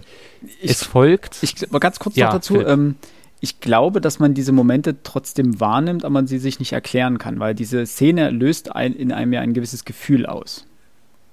Und man liest ja die, die Wörter, die auch da stehen, warm und kalt und so. Dies, diesen Kontrast, den liest man ja, den nimmt man ja auf. Aber man versteht, glaube ich, beim einfachen Drüberlesen nicht, warum dieses Gefühl ausgelöst wird oder durch was. Ja, die Worte sind ja gezielt platziert. Er hat ja nicht einfach nur eine Szene geschrieben mit einer Lawine, sondern er hat die Worte ja gezielt platziert. Und das ist ja das Schöne daran, wie du gerade richtig gesagt hast, wenn man das dann erkennt und plötzlich weiß, welche Kombination oder welche Kontraste oder welche Stilmittel welche Gefühle auslösen beim Leser. Und es verdeutlicht einmal mehr, und das ist, das stelle ich bei Schülerinnen und Schülern immer fest, es fällt ihnen ganz schwer zu erkennen, diese Gemachtheit eines Buches. Dass es eben nicht so ist wie in einem Schüleraufsatz, wo es völliger Zufall ist, ob jemand das Wort kriegen oder bekommen schreibt. Es ist völlig durchgeplant. Es ist, es macht einen Unterschied, ob er dort warm schreibt oder heiß oder es weglässt. Es macht einen himmelweiten Unterschied. Ja. Und aber das muss man einmal, es muss da einmal dieser Schalter umgelegt werden im Gehirn zu, zu verstehen, Literatur ist Gemachtheit. Große Literatur vor allem oder gute Literatur. Ähm, denn es gibt ja auch nicht intendierte sprachliche Highlights, die aber sehr selten sind. Ähm, also es wird bei schwacher Literatur nicht oft vorkommen, dass bestimmte Symboliken zielführend und subtil irgendwo in den Text eingearbeitet sind. Ja, da wird dann nur abgeschlachtet und ähm, das ist ähm, auch eine Art von Buch, aber eben dann nichts, wo man groß drüber nachsinnieren kann. Muss, es muss, ich wollte. Das muss man dazu sagen, es muss ja nicht alles große Literatur sein. Das ist ja der Witz dran. Aber hier an dem Buch erkennt man, dass, ähm, also häufig wird ja, wird ja differenziert zwischen, ja, das Buch habe ich gelesen, ich brauchte mal irgendwas, was ich leicht runterlesen konnte, so ein bisschen Popcorn-Unterhaltung, ohne dass ich jetzt groß drüber nachdenken musste. Äh, da wollte ich nichts Schweres, keine solche Hochliteratur lesen. Und das finde ich, kann Seethaler sehr gut. Er verbindet beides. Das Buch kannst du halb Brain AFK, um das jetzt so hart zu sagen, schön schnell vor dich hinlesen. Das ist, das ist kein Thomas Mann, wo du, wo du hochkonzentriert mit drei Kaffee früh am Tisch sitzen musst und jedes Wort einzeln umdrehen musst und gucken musst, oh, oh, was, was, was meint er jetzt nochmal? Wo kommt das jetzt hin? Wo, wo fing der Satz nochmal an? Sondern du kannst das hintereinander weg durchlesen und es hat, hat einen richtig schönen Lesefluss und du hast nicht das Gefühl, dass du irgendwas nicht verstanden hast oder dass du dort liegen gelassen wurdest, hast aber trotzdem die literarische Tiefe, die dir auch einfach mehr bietet. Hm. These.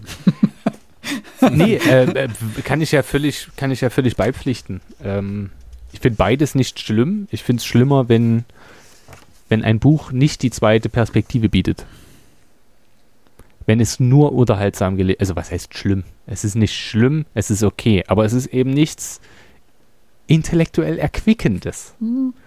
Wenn ich das jetzt mal so sagen kann. Ähm, Muss ich widersprechen. Weil, aber ja, sag erst mal weil.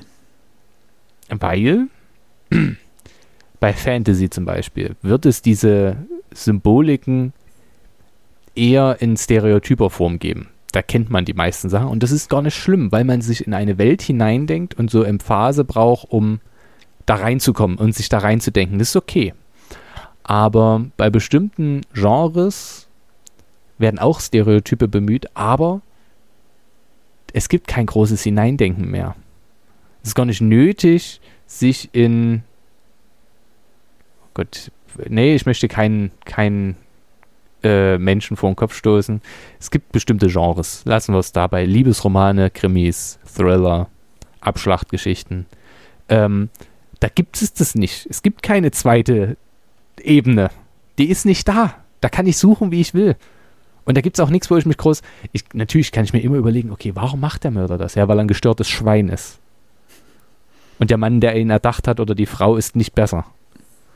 Es gibt keine Motivik mehr. Und das ist okay. Wer, wer da Freude dran hat, das ist völlig in Ordnung. Aber es gibt eben den zweiten Boden nicht. Und ich mag den zweiten Boden so.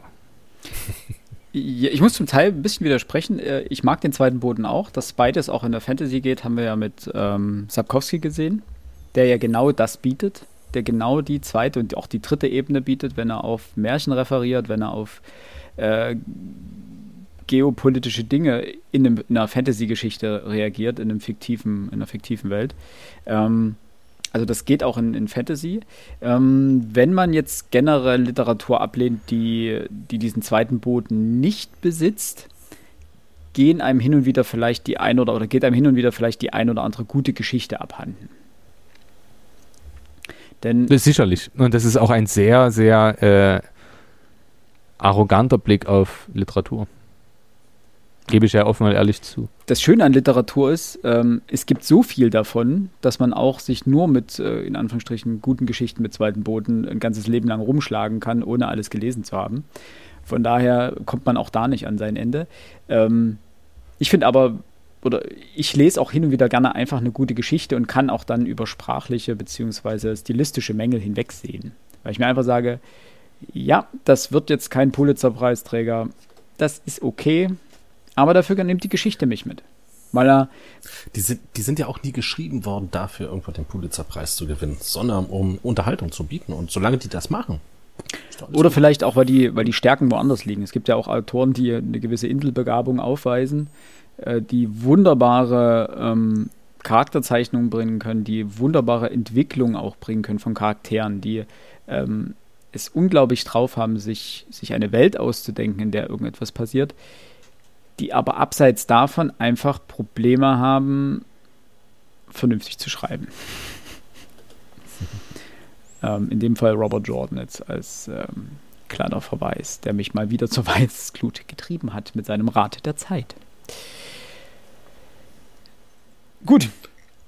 Exkurs ja. beendet.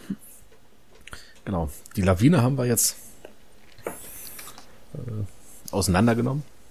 Ich würde sagen, sagen. Ja. genau, ich würde sagen, wir, genau, wir gehen in den, die Phase des Zweiten Weltkriegs, ähm, wo ein historisch, finde ich, sehr witziger Moment passiert. Also der Zweite Weltkrieg ist jetzt nicht witzig, aber als der Zweite Weltkrieg beginnt, will sich ähm, Andreas Egger freiwillig melden und wird zurückgewiesen, weil er hinkt. Ich weiß gar nicht, da gab es noch eine zweite Begründung. Ähm, und zu schwach ist, wie auch immer, weil er ja gerade erst genesen ist, wie auch immer. Der, der, der, Wehrmachtsoffizier sagt, glauben Sie, die Wehrmacht könnte einen wie Sie gebrauchen? Für wen halten Sie uns denn? Genau, und drei Jahre später, 1942, wird er einfach eingezogen. und die Begründung ist dann auch, ähm, den Osten zurückerobern. War das nicht, war das nicht ähm, befreien sogar? Oder befreien, was ich lustig finde in dem Zusammenhang, schlicht und ergreifend, ähm, von wem? So, die Leute, die dort sowieso schon wohnen.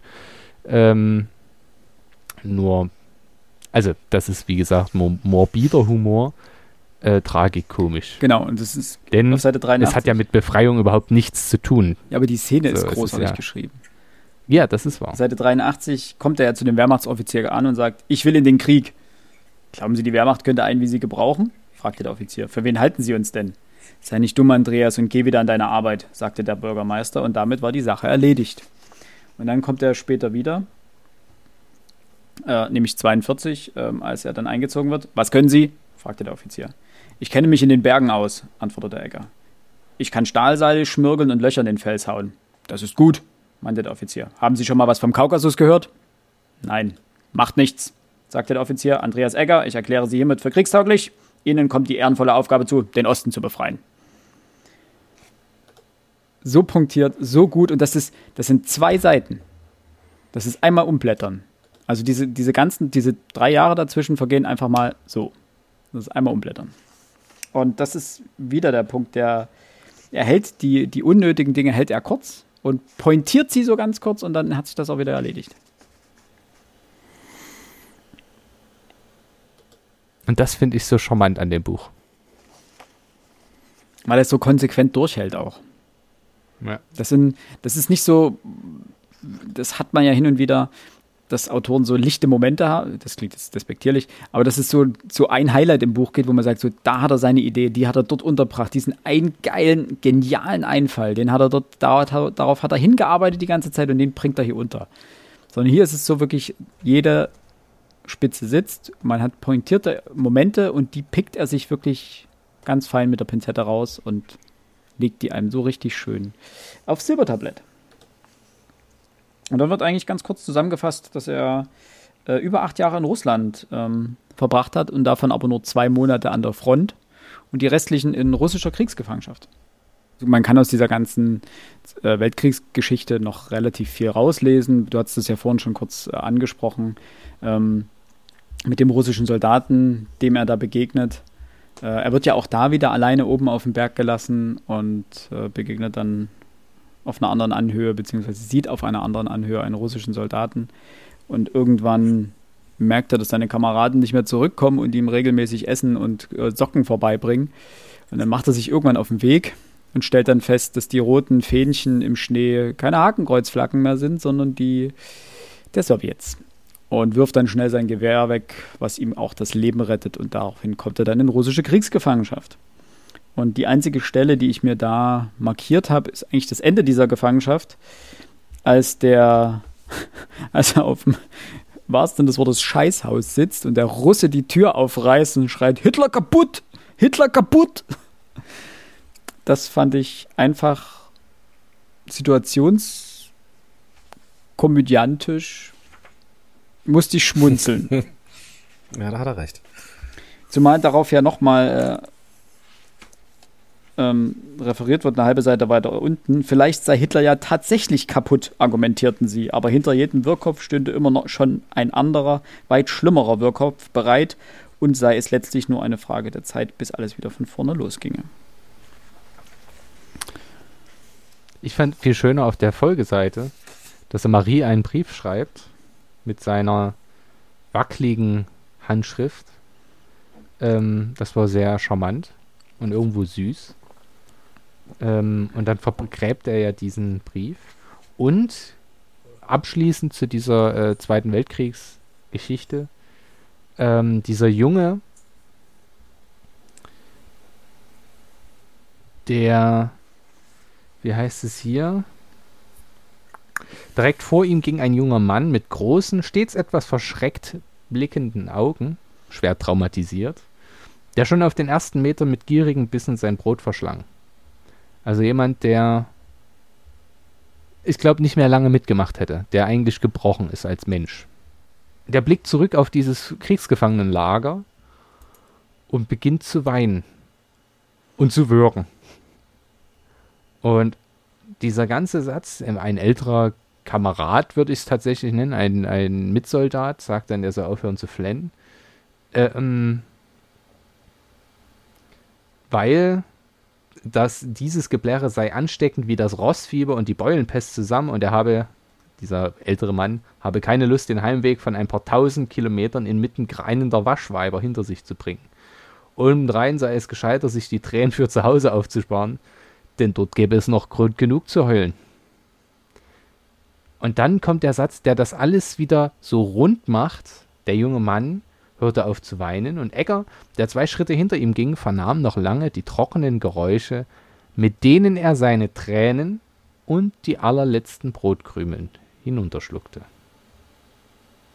Das ist, ich finde das einfach wunderschön. Wirklich wunder, wunderschön. Hm. In jedem Fall kommt er zurück nach langer Kriegsgefangenschaft, das sind immerhin nach Kriegsende noch sechs Jahre, 1951, und ist von der Welt erstmal ein bisschen überfordert. Es hat sich einiges getan. Technologie hat Einzug gehalten.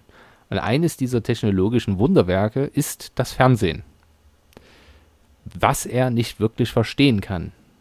Wenngleich eine Person verstorben ist und er dann bei diesem Trauerzug durch das offene Fenster einen kleinen Jungen vor einem Fernseher sitzen sieht, oder stehen sieht, der sich zu, Tod, äh, zu Tode lacht und sich total freut, ähm, wird ihm nicht ganz klar, was dieses Fernsehen denn eigentlich ist und was er damit anzufangen habe. Und Seethaler legt Egger dort einen, einen Satz in den Mund, der genauso aus meiner Sicht auch für Social Media und alle Medien dieser Welt gelten könnte. Alles war irgendwie interessant aber nichts davon schien ihn persönlich anzugehen. Und das ist genailt. Das ist perfekt gewordet. Da ist alles drin und es fasst die ganze Geschichte zusammen. Denn, nur um ganz kurz diesen Exkurs aufzumachen. Du hast übrigens gerade noch eine zweite schöne Referenz mit reingebracht. Du hast richtig Anglizismen um dich geworfen, wie ein richtig guter Influencer. Das war quasi die Metaebene noch. Eine. Ah, ist das gut. Ähm, aber genau das ist doch das Problem. Früher war es das Fernsehen, heute sind es die sozialen Medien. Wir alle haben immer das Gefühl, oh, mal gucken, ob bei Instagram, Snapchat, wir was verpasst haben. Diese andere App für die Gestörten, ah, TikTok, ähm, ob es da irgendwas Neues gibt, das wir noch nicht kennen. Und das ist alles wahnsinnig interessant und sorgt dafür, dass wir wahnsinnig hohe Bildschirmzeiten haben. Aber wirklich für uns persönlich relevant ist nicht mal die Tagesschau am Abend. Denn es kommt am Ende eh, wie es kommt. Und es ändert unser Leben wirklich nur sehr marginal. Ähm, und diese, dieser Blick auf die Welt, den fand ich sehr, sehr schön. Und er wird mit was gewahr danach, äh, denn er sieht zum ersten Mal Grace Kelly und ihre Traurigkeit. Ähm, und er sieht eine Frau, die er in seinem Leben niemals kennenlernen wird.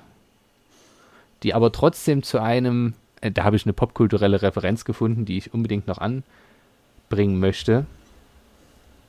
Die kommt dann aber erst später, denn es geht mir jetzt um Frauen. Er, er sieht diese Frau und muss sich dann erstmal, er muss sich erstmal die Beine vertreten.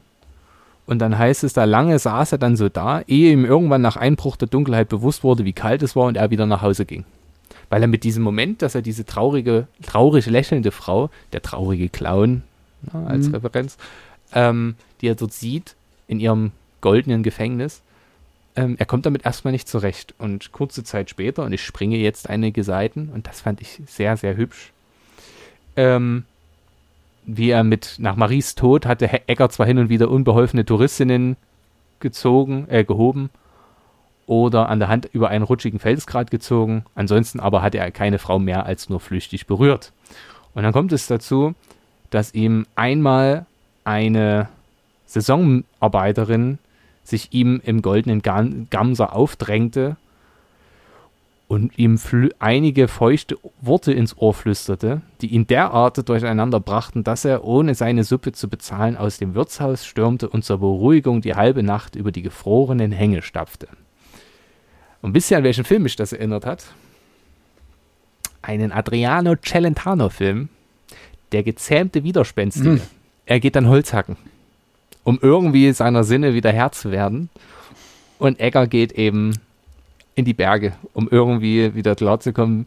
Denn er ist immer noch ein Mann. Er spürt schon noch Erregung, das wird auch hier benannt. Aber er lässt das nicht mehr zu. Und da gibt es ja dann später auch noch eine weitere Begebenheit, auf die wir gleich noch zu sprechen kommen werden, mit einer Lehrerin. Er sagt ja dann auch später ganz genau, dass er, ähm, dass er seine Liebe hatte, und that's it. Und dass er die, die körperlichen Gelüste, das ist ein Kampf, den er jetzt selber austragen muss. Und damit kommt er aber klar.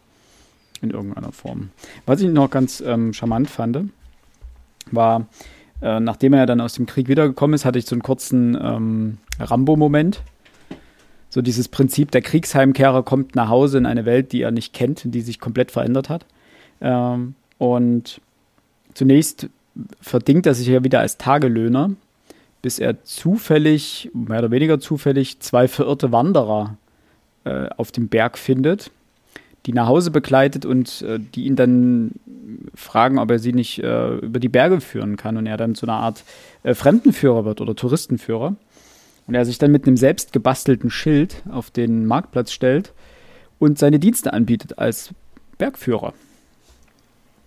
Und auf diesem Schild, und das fand ich unglaublich charmant, stand unter anderem garantierte Sonnenaufgänge für Frühaufsteher und garantierte Sonnenuntergänge nur im Tal, da auf dem Berg zu gefährlich. Als Fremdenführer reinzuschreiben, dass es bei ihm garantierte Sonnenaufgänge gibt, ist einfach, das ist so schön. Jetzt muss ich so blöd fragen, warum? Ja, der Sonnenauf das ist ja offensichtlich, der Sonnenaufgang ist ja garantiert, der kommt immer. Der ähm, dass die auf die Berge gehen und der die Stelle, genau, die Stelle guckt, wo ihr sie definitiv sieht, er seht. Oder aber, dass, dass er es schafft, ein garantierter Sonnenaufgang heißt, dass die in der Nacht los müssen. Ja, ich verstehe das auch. Ähm, was er garantieren muss, also ich, ich versetze mich dann immer in die Lage der Touristen, die sich sagen, na, also wenn ich keinen schönen Sonnenaufgang sehen kann, dann will ich gar nicht mitlaufen. Das stimmt. Ähm, das, ja. Dahingehend fand ich es schön. Ähm, und auch der letzte Satz dort, ich muss gar nicht nachlesen, weil ich es noch weiß, ähm, garantiert preiswert. Äh, nee, Preis wird nach Vereinbarung, aber nicht zu teuer. Ja. Das ist einfach, einfach sehr süß so formuliert. Ähm, Und es ist auch irgendwo ein bisschen witzig, weil er so unbedarft an diese ganze Sache rangeht, Eben. die ihm aber dann auch ähm, Herzeleid bringt, denn er hört ja irgendwann auch bewusst damit auf, denn die Touristen werden, drücken wir es mal so aus, schwieriger. Und da ist einmal diese dicke Frau, die fast den Abhang runterstürzt und die sich dann sehr zärtlich, erkenntlich dafür zeigt, äh, dass er sie gerettet hat und er sie sehr schroff zurückweist. Ähm, wir gehen lieber jeder für sich allein. Jeder Ähm, hinkt und für sich allein. der Junge. Ja. Jeder hinkt für sich allein, das war sehr charmant. Und der junge Mann, der, und da habe ich wieder die Verbindung zu heute, dort irgendwelche Drehungen vollführt und dabei irgendwo fast runterkracht ähm, und damit die ganze Gruppe gefährdet. Das könnte heute einer dieser wundervollen Selfie-Menschen sein, der unbedingt eine ganz besondere Position erreichen möchte und damit die ganze Tour gefährdet. Ähm, und er sich sagt, nee, will ich nicht mehr, habe ich keinen Bock mehr drauf. Und danach hört er ja auch sofort auf damit. Was ich so, mich hat das ein bisschen an Heidi erinnert, an den, an den Großvater. So dieser, dieser verkauzte Almöhi. Weißt du, so schroff nach außen hin, aber eigentlich ein ganz liebenswerter alter Kauz, der irgendwie mit den Bergen verheiratet ist. Nicht ist, sind. Das finde ich ist ein sehr guter, sehr guter Vergleich. Er hat es ja dann auch mit Das der trifft's relativ schön. ähm, mit dem Motto von Thomas Mattel, wem das Maul aufgeht, dem gehen die Ohren zu. Das ist ein schöner Spruch. Und Egger, und genau, und Egger teilte diese Ansicht, deswegen schwieg er häufig auf seinen Touren. Und er meint ja dann auch, die Arroganz und dies, das Bedürfnis, ihm die Welt zu erklären, vergeht den Touristen dann meistens nach den ersten 400 Höhenmetern, wenn ihnen sozusagen die Anstrengung äh, den Unfug aus dem Kopf äh, treibt, aus, aus, aus den Köpfen treibt. Und es stimmt ja auch. Ja. Diese, diese städtische Arroganz gegenüber der Landbevölkerung, die immer denkt, dass sie mit irgendwelchen so Abwege, also mit irgendwelchen Bauern reden, die keine Ahnung haben von, von der Welt. Ähm, die Arroganz gibt es ja. Und die Ja. erkennt man an sich selbst immer mal wieder, auch wenn man sich vielleicht bemüht, äh, sich immer wieder bewusst zu machen, in dieser Welt der Berge oder, das reicht mir schon, wenn ich durchs Elbsandsteingebirge kraxel, ähm, die Leute, die dort wirklich Ahnung von haben und vielleicht einen anderen Pfad hochgehen, einfach schweigen, hinnehmen, dass sie es können und ich nicht. Und äh, übrigens eine Sache, wir hatten vorhin über Humor gesprochen, den möchte ich jetzt noch, weil ich glaube, das Buch wird nicht sonderlich humorvoll noch zum Schluss. Ah, doch, es kommt noch eine Stelle. Aber es gab Aber Ehrlich? Ja, bring erst mal.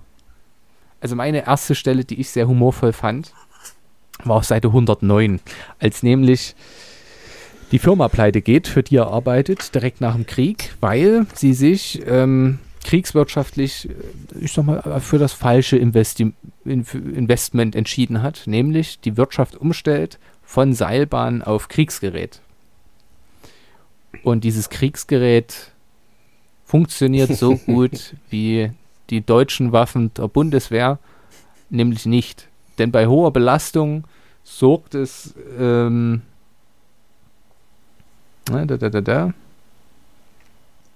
Die Gelenke waren in Ordnung, doch ein Teil der Magazine verzog sich bei großer Hitze, was an der Front zu einigen schrecklichen Unfällen führte und den alten Bittermann schließlich der Über äh, zu der Überzeugung brachte, eine nicht unerhebliche Mitschuld am verlorenen Krieg zu tragen.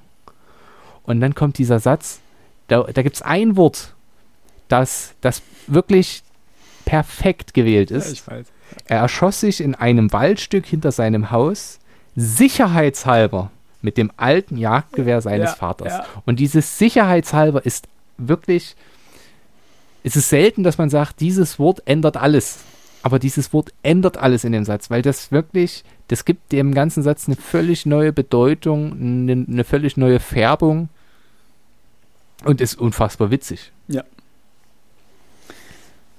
Und natürlich, dass dann in diesem Schädel auch noch die Metallplatte zu sehen ist vom Ersten Weltkrieg, Ja. was ja natürlich auch einer gewissen Komik nicht entbehrt. Ja? Äh, den Ersten Weltkrieg schwer verletzt überstanden, aber den Zweiten auch überstanden und sich dann, ob seiner eigenen Fehler, wie auch immer, äh, das Leben genommen. Tragisch, tragisch. Nun ja. Ich habe auf. Ah, Philipp, du meintest, du habest auch eine Stelle. Ja, später. Ähm, er lernt ja dann ähm, die neue Lehrerin kennen, nachdem der alte Lehrer sich äh, von dannen macht. Er kommt ja scheinbar wieder in einem Wirtshaus unter. Und auf der Rückseite seines Zimmers, am Kopfende, ist scheinbar die Schultafel des Klassenzimmers der, des Dorfes. Und nachdem der alte Lehrer, der dort sehr viel Zucht und Ordnung ähm, bewirkt hat, nein, ähm, gelehrt hat, weg war, kam eine neue Lehrerin, die man provisorisch aus dem Nachbarort äh, rekrutiert hatte. Und seitdem war es dort sehr laut, weswegen er sich dann einfach irgendwann scheinbar in Buchsen beschwert hat und sie ihn fürchterlich zusammengestaucht hat, wie er es denn wagen könnte, unrasiert, ungewaschen und in einer, wie er es nennt, Schlafanzughose bei ihr im Klassenzimmer zu stehen, den Unterricht zu stören und irgendwas vor sich hinzustammeln.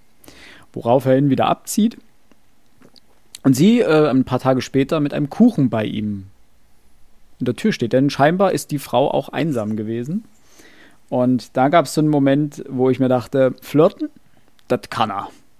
Sie bringt den Kuchen mit und äh, Egger bot ihr eine einzige Sitz, äh, seine einzige Sitzgelegenheit, einen selbstgezimmerten Melkhocker an und platzierte den Kuchen auf seiner alten Vorratskiste, in der er aus heimlicher Angst vor schlechten Zeiten einige Konservendosen, Hagemeyers feinstes Zwiebelfleisch und ein paar warmer Schuhe aufbewahrte. Und dann kommt der Satz: So ein Kuchen ist ja oft recht trocken, sagte er. und dann holt er Wasser. Ich denke so, das, ja, yeah, gut.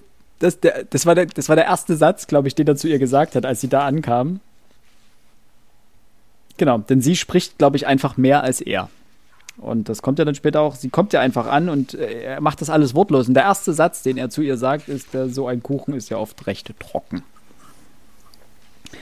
Und das war einfach so ein Moment, wo ich sehr, sehr stark schmunzeln musste. Ähm, und das sah ja so ein bisschen aus wie eine zweite, vielleicht eine, eine Liebe nochmal am Ende des Lebens gewissermaßen. Äh, aus der, die aber irgendwie, also da trafen so ein bisschen zwei einsame Seelen aufeinander hatte ich das Gefühl. Weil sie kommuniziert ihre Einsamkeit ja auch nicht. Ne, sie ist ja auch sehr sie, sie, in ihrer Körperhaltung und ihrer Gestik und Mimik, äh, wie sie beschrieben wird, merkt man ja recht schnell, dass sie mit dieser Situation auch schwer umzugehen weiß und das alles überspielt mit ihrer Plauderei. Und sie steht ja, sie, sie zieht ja dann die, die Vorhänge zu, als sie ihn zu sich einlädt. Ähm, nachdem sie was gegessen haben zusammen, nachdem sie ein Bier zusammen getrunken haben, zieht sie die Vorhänge zu, dreht sich weg und nestelt so ein bisschen an ihrem, an ihrem äh, Kittel rum und sagt dann einfach so, komm her. Und er antwortet, ich habe äh, erst einmal bei einer Frau gelegen und sie meint, nee, ist schon okay, kein Problem. Und das wird ja dann auch. Aber die Szene endet so tragisch. Die hat mir auch das Herz in zwei gebrochen, ehrlich. Ja. Denn sie sind fertig und er hört sie in, mit welcher Begründung weiß ich nicht genau, aber er hört sie wimmern. Am nächsten Morgen, neben ja. sich liegend. Ja.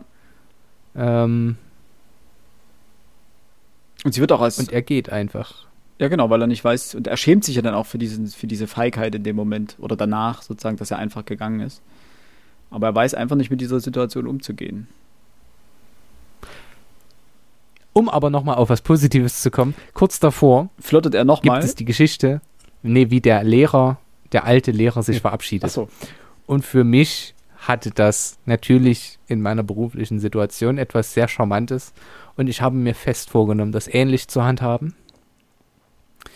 Er macht seinen letzten Schultag, nimmt seine Kreidekiste, öffnet das Fenster, flackt alles raus und verlässt Genau, und verlässt die Stadt noch am selben Tag und kehrte nie wieder zurück.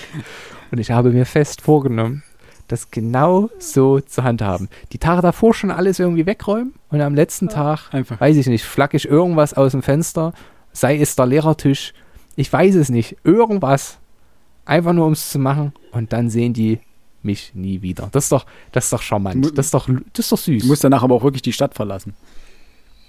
Das wird mir nicht schwerfallen. Ich werde nicht sagen, wo ich arbeite, aber es ist jetzt nicht die größte Stadt und auch nicht die sehenswerteste Deutschlands. Das ist wohl wahr. Also, ich, ich habe sie ja schon mal besichtigt. Es war gar nicht so hässlich, aber ein Nachmittag genügte auch vollumfänglich. Hm. Alex. Ja. Du guckst so. Nee, nee, ich habe gerade. Wir haben ähm, äh, einen ganz, ganz wichtigen Punkt überspringen und äh, übersprungen und ich habe keine Ahnung, wo der, wo der steht, wo der stand. Ähm, haben wir eigentlich über den Tod des alten Kranzstocker gesprochen?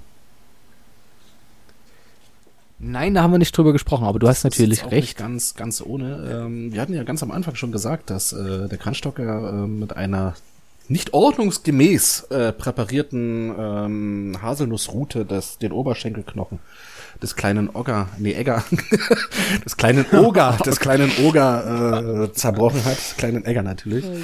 ähm, und als er größer wurde und immer mehr Kräfte entwickelte und auch Selbstbewusstsein aufgrund dieser Kräfte natürlich entwickelte, ähm, hat er sich irgendwann natürlich dem Kranzstocker entgegengestellt, äh, was dann dazu führte, dass er ihn vom Hof gejagt hat. Und viele Jahre später nach dem Krieg, und ich glaube gar nicht so, so lange her nach dem Krieg, ähm, ist Egger auf den Kranzstocker gestoßen. Ähm, der Kranzstocker mittlerweile selbst alt und gebrechlich, ähm, eigentlich zu nichts mehr zu gebrauchen, aber jemand, den der Tod partout nicht holen wollte. Und das Ganze gipfelte nicht nur in einem Streitgespräch, sondern auch in der Bitte des Kranzstocker ähm, an Egger, ihn doch endlich zu erschlagen. Wohlwissend darum, dass dieser Tod durch Eggers Hand gewissermaßen nochmal der allerletzte Sieg über Egger wäre. Und Egger hat hier das einzig Richtige gemacht, er hat sich umgedreht und ist gegangen. Da habe ich mich für den Kranzstocker sehr gefreut, dass er eben seinem Wunsch nach dem Tod ähm, ja noch einige Zeit hinterher trauern durfte.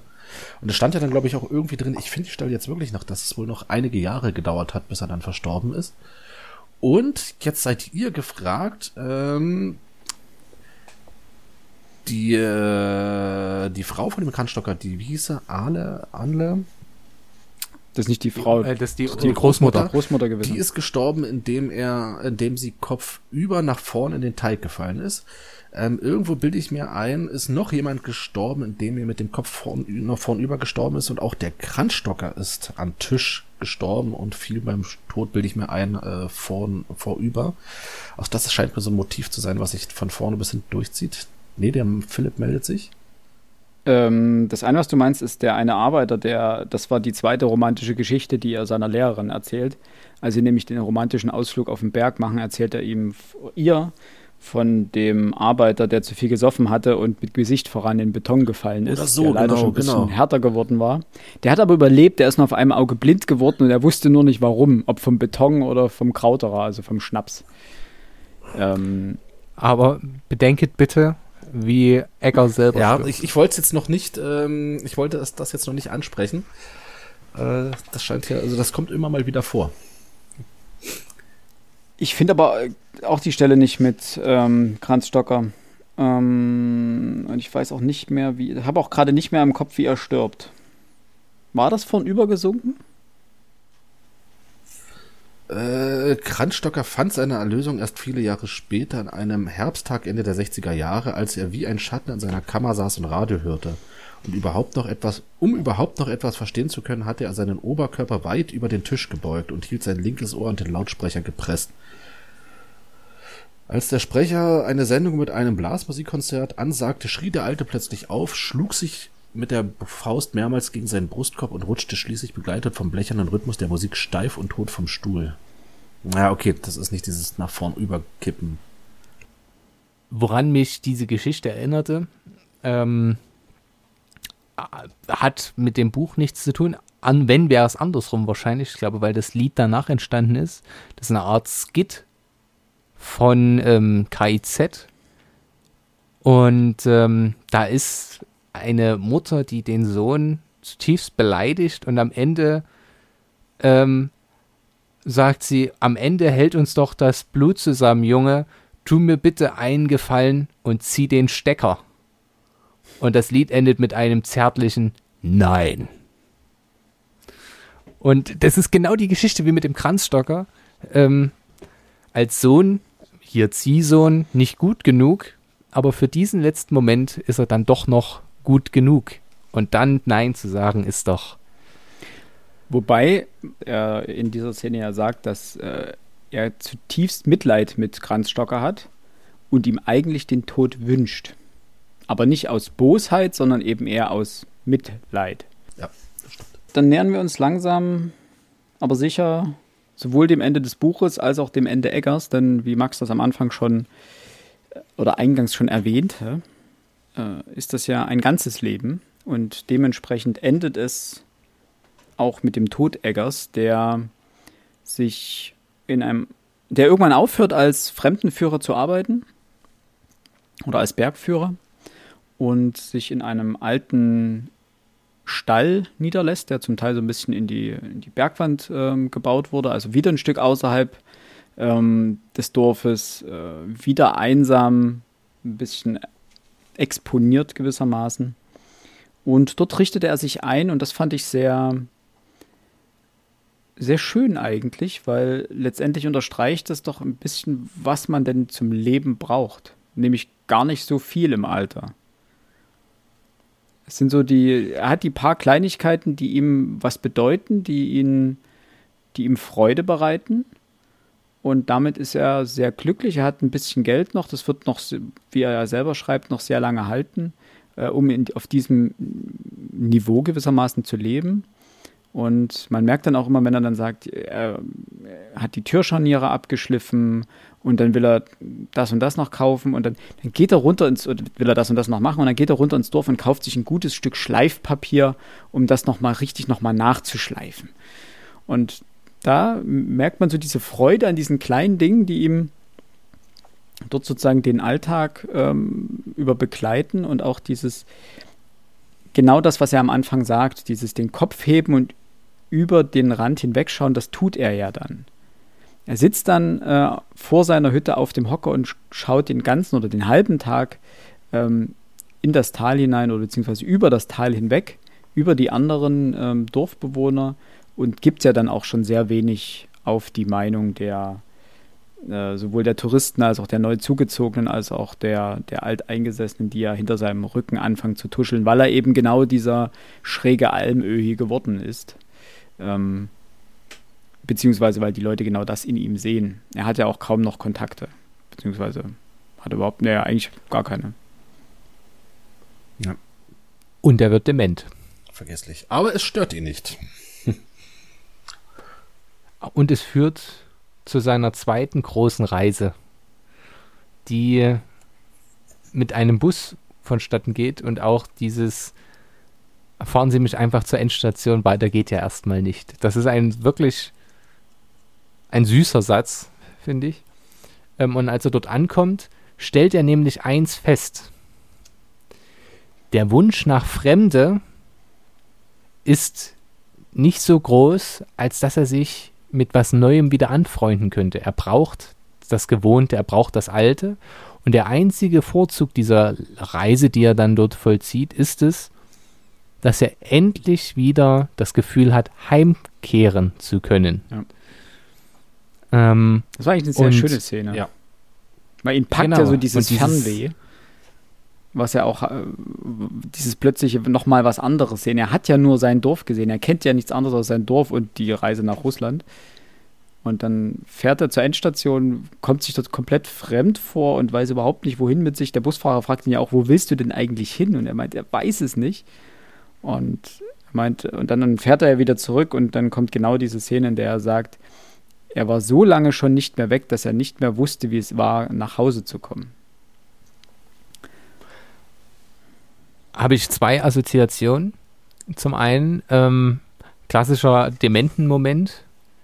Ähm, die haben ein Ziel und ein klares Ziel, aber auf dem Weg der Reise entfällt das Ziel.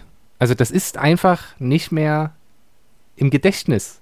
Und sie sind dann plötzlich an einem Ort, aber wissen gar nicht mehr, warum sie dort sind, wie sie dorthin gelangt sind, womöglich. Und er sagt ja auch, die Heimreise kommt ihm viel kürzer vor, weil er sich eben immer weiter annähert. Und ich habe gerade an das ähm, an das Lied I'm on a road to nowhere. Da, da, da, da. Keine Ahnung, wie es weitergeht. Ich weiß nicht, wer es singt. Ich müsste jetzt googeln. Aber daran hat es mich so ein bisschen erinnert, dieses, ich will einfach erstmal weg von hier, mal schauen, was passiert aber er stellt eben fest, Heimat, er, er, wird keine neue Heimat mehr finden. Und er kann seinen Blick heben, wie er möchte. Er braucht sein geordnetes Leben. Und er, endet äh, dieses Leben ohne jetzt nochmal, ich weiß nicht, ob ihr nochmal drauf eingehen wollt, die Geschichte mit der blauen, kalten Frau.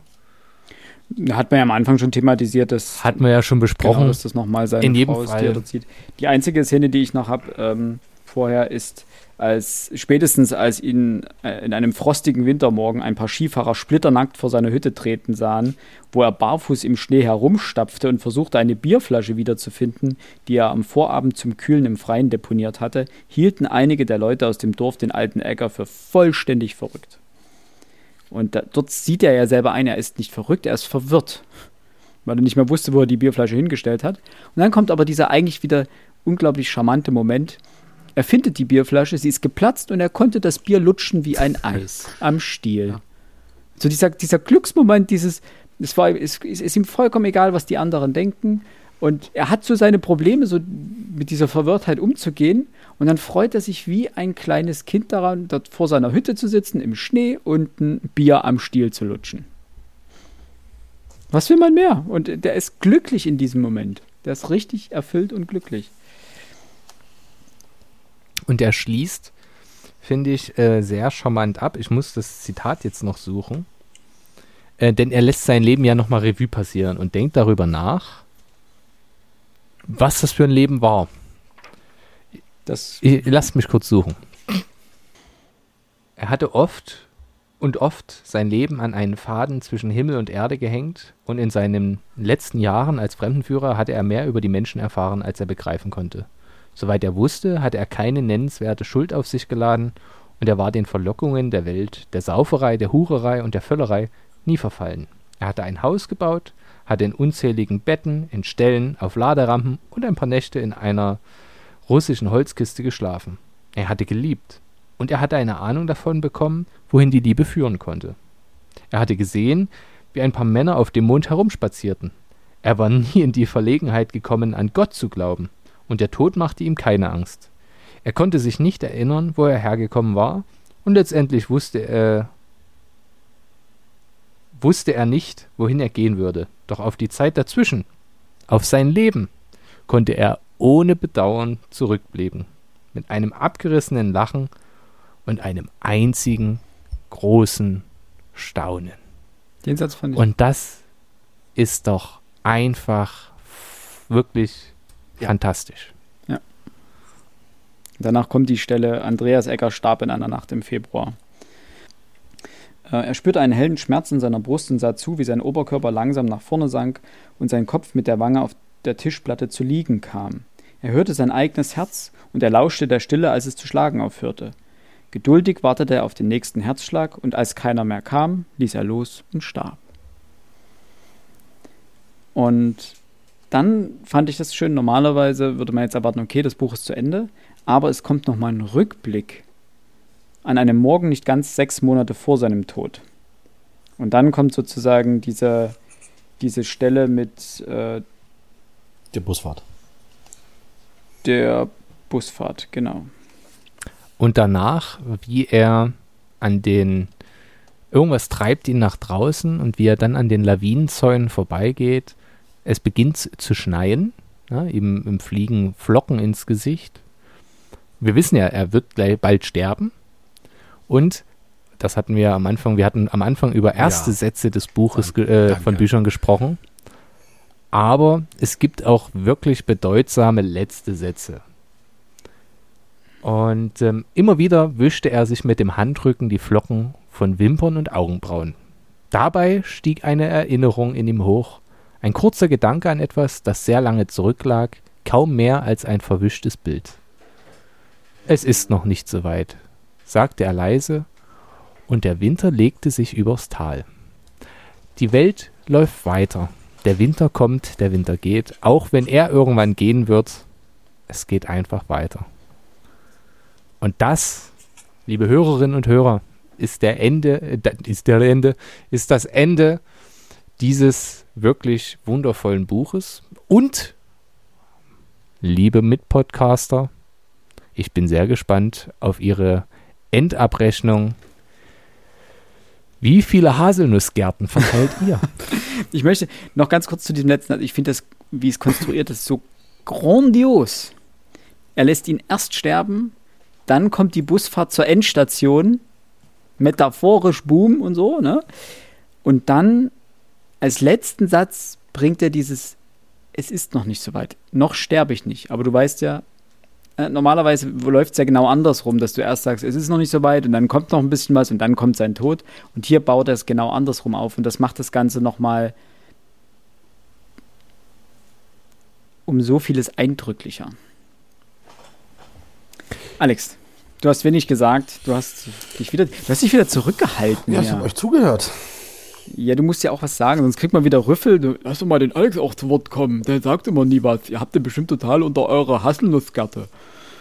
So. Äh, was ihr ja tatsächlich habt. Ähm, ja, mit blankem Arsch sitzt du immer da und erwartest unsere Hiebe. Dann hänge ich über der Ochsenstange und äh, werde von Philipp und Max vermöbelt. Nein. Ähm, Verknödelt. verknödelt. ähm, was soll ich sagen? Äh, es ist ja alles schon gesagt worden. Es ist ein. Kann man das eigentlich ein Kleinod nennen, wenn es schon mehrere hunderttausend Mal verkauft wurde? Es ist ja wirtschaftlich ein riesengroßer Erfolg. Ähm, trotzdem, wäre, es wäre eins von diesen Büchern, würde es keiner kennen, müsste man sagen, Leute, lest dieses Buch. Es ist eine hervorragend erzählte Geschichte. Ähm, sie ist sehr, sehr eindrücklich erzählt. Sie ist, was mir natürlich sehr gut gefallen hat, ich habe das Buch ähm, vor allem als sehr melancholisch empfunden. Ich würde das gar nicht so sehr als lebensbejahend bezeichnen wollen, wie, wie, wie Max das am Anfang erzählt hat. Aber das ist ganz, ganz, ganz unabhängig davon. Wie gesagt, es ist sehr, sehr gut erzählt. Ähm, es ist auch ein sehr, sehr gutes Buch, welches ähm, sich äh, hervorragend lesen lässt, wenn man diese intellektuelle Ebene, von der Max ja eben äh, schon gesprochen hat, wenn man die ebenfalls weglässt. Das ist eins dieses, dieser Bücher, es funktioniert auch, ohne dass man sich jetzt, keine Ahnung, sonst da wie tief hineindenkt. Das Buch verlangt es auch nicht vom Leser, dass man sich hineindenkt. Es funktioniert. Es funktioniert wirklich hervorragend. Es ist, ähm, das, das, das macht dieses Buch wirklich, wirklich toll. Lange Rede, kurzer Sinn. Ich würde dem Buch ich schwanke zwischen 8 und 9.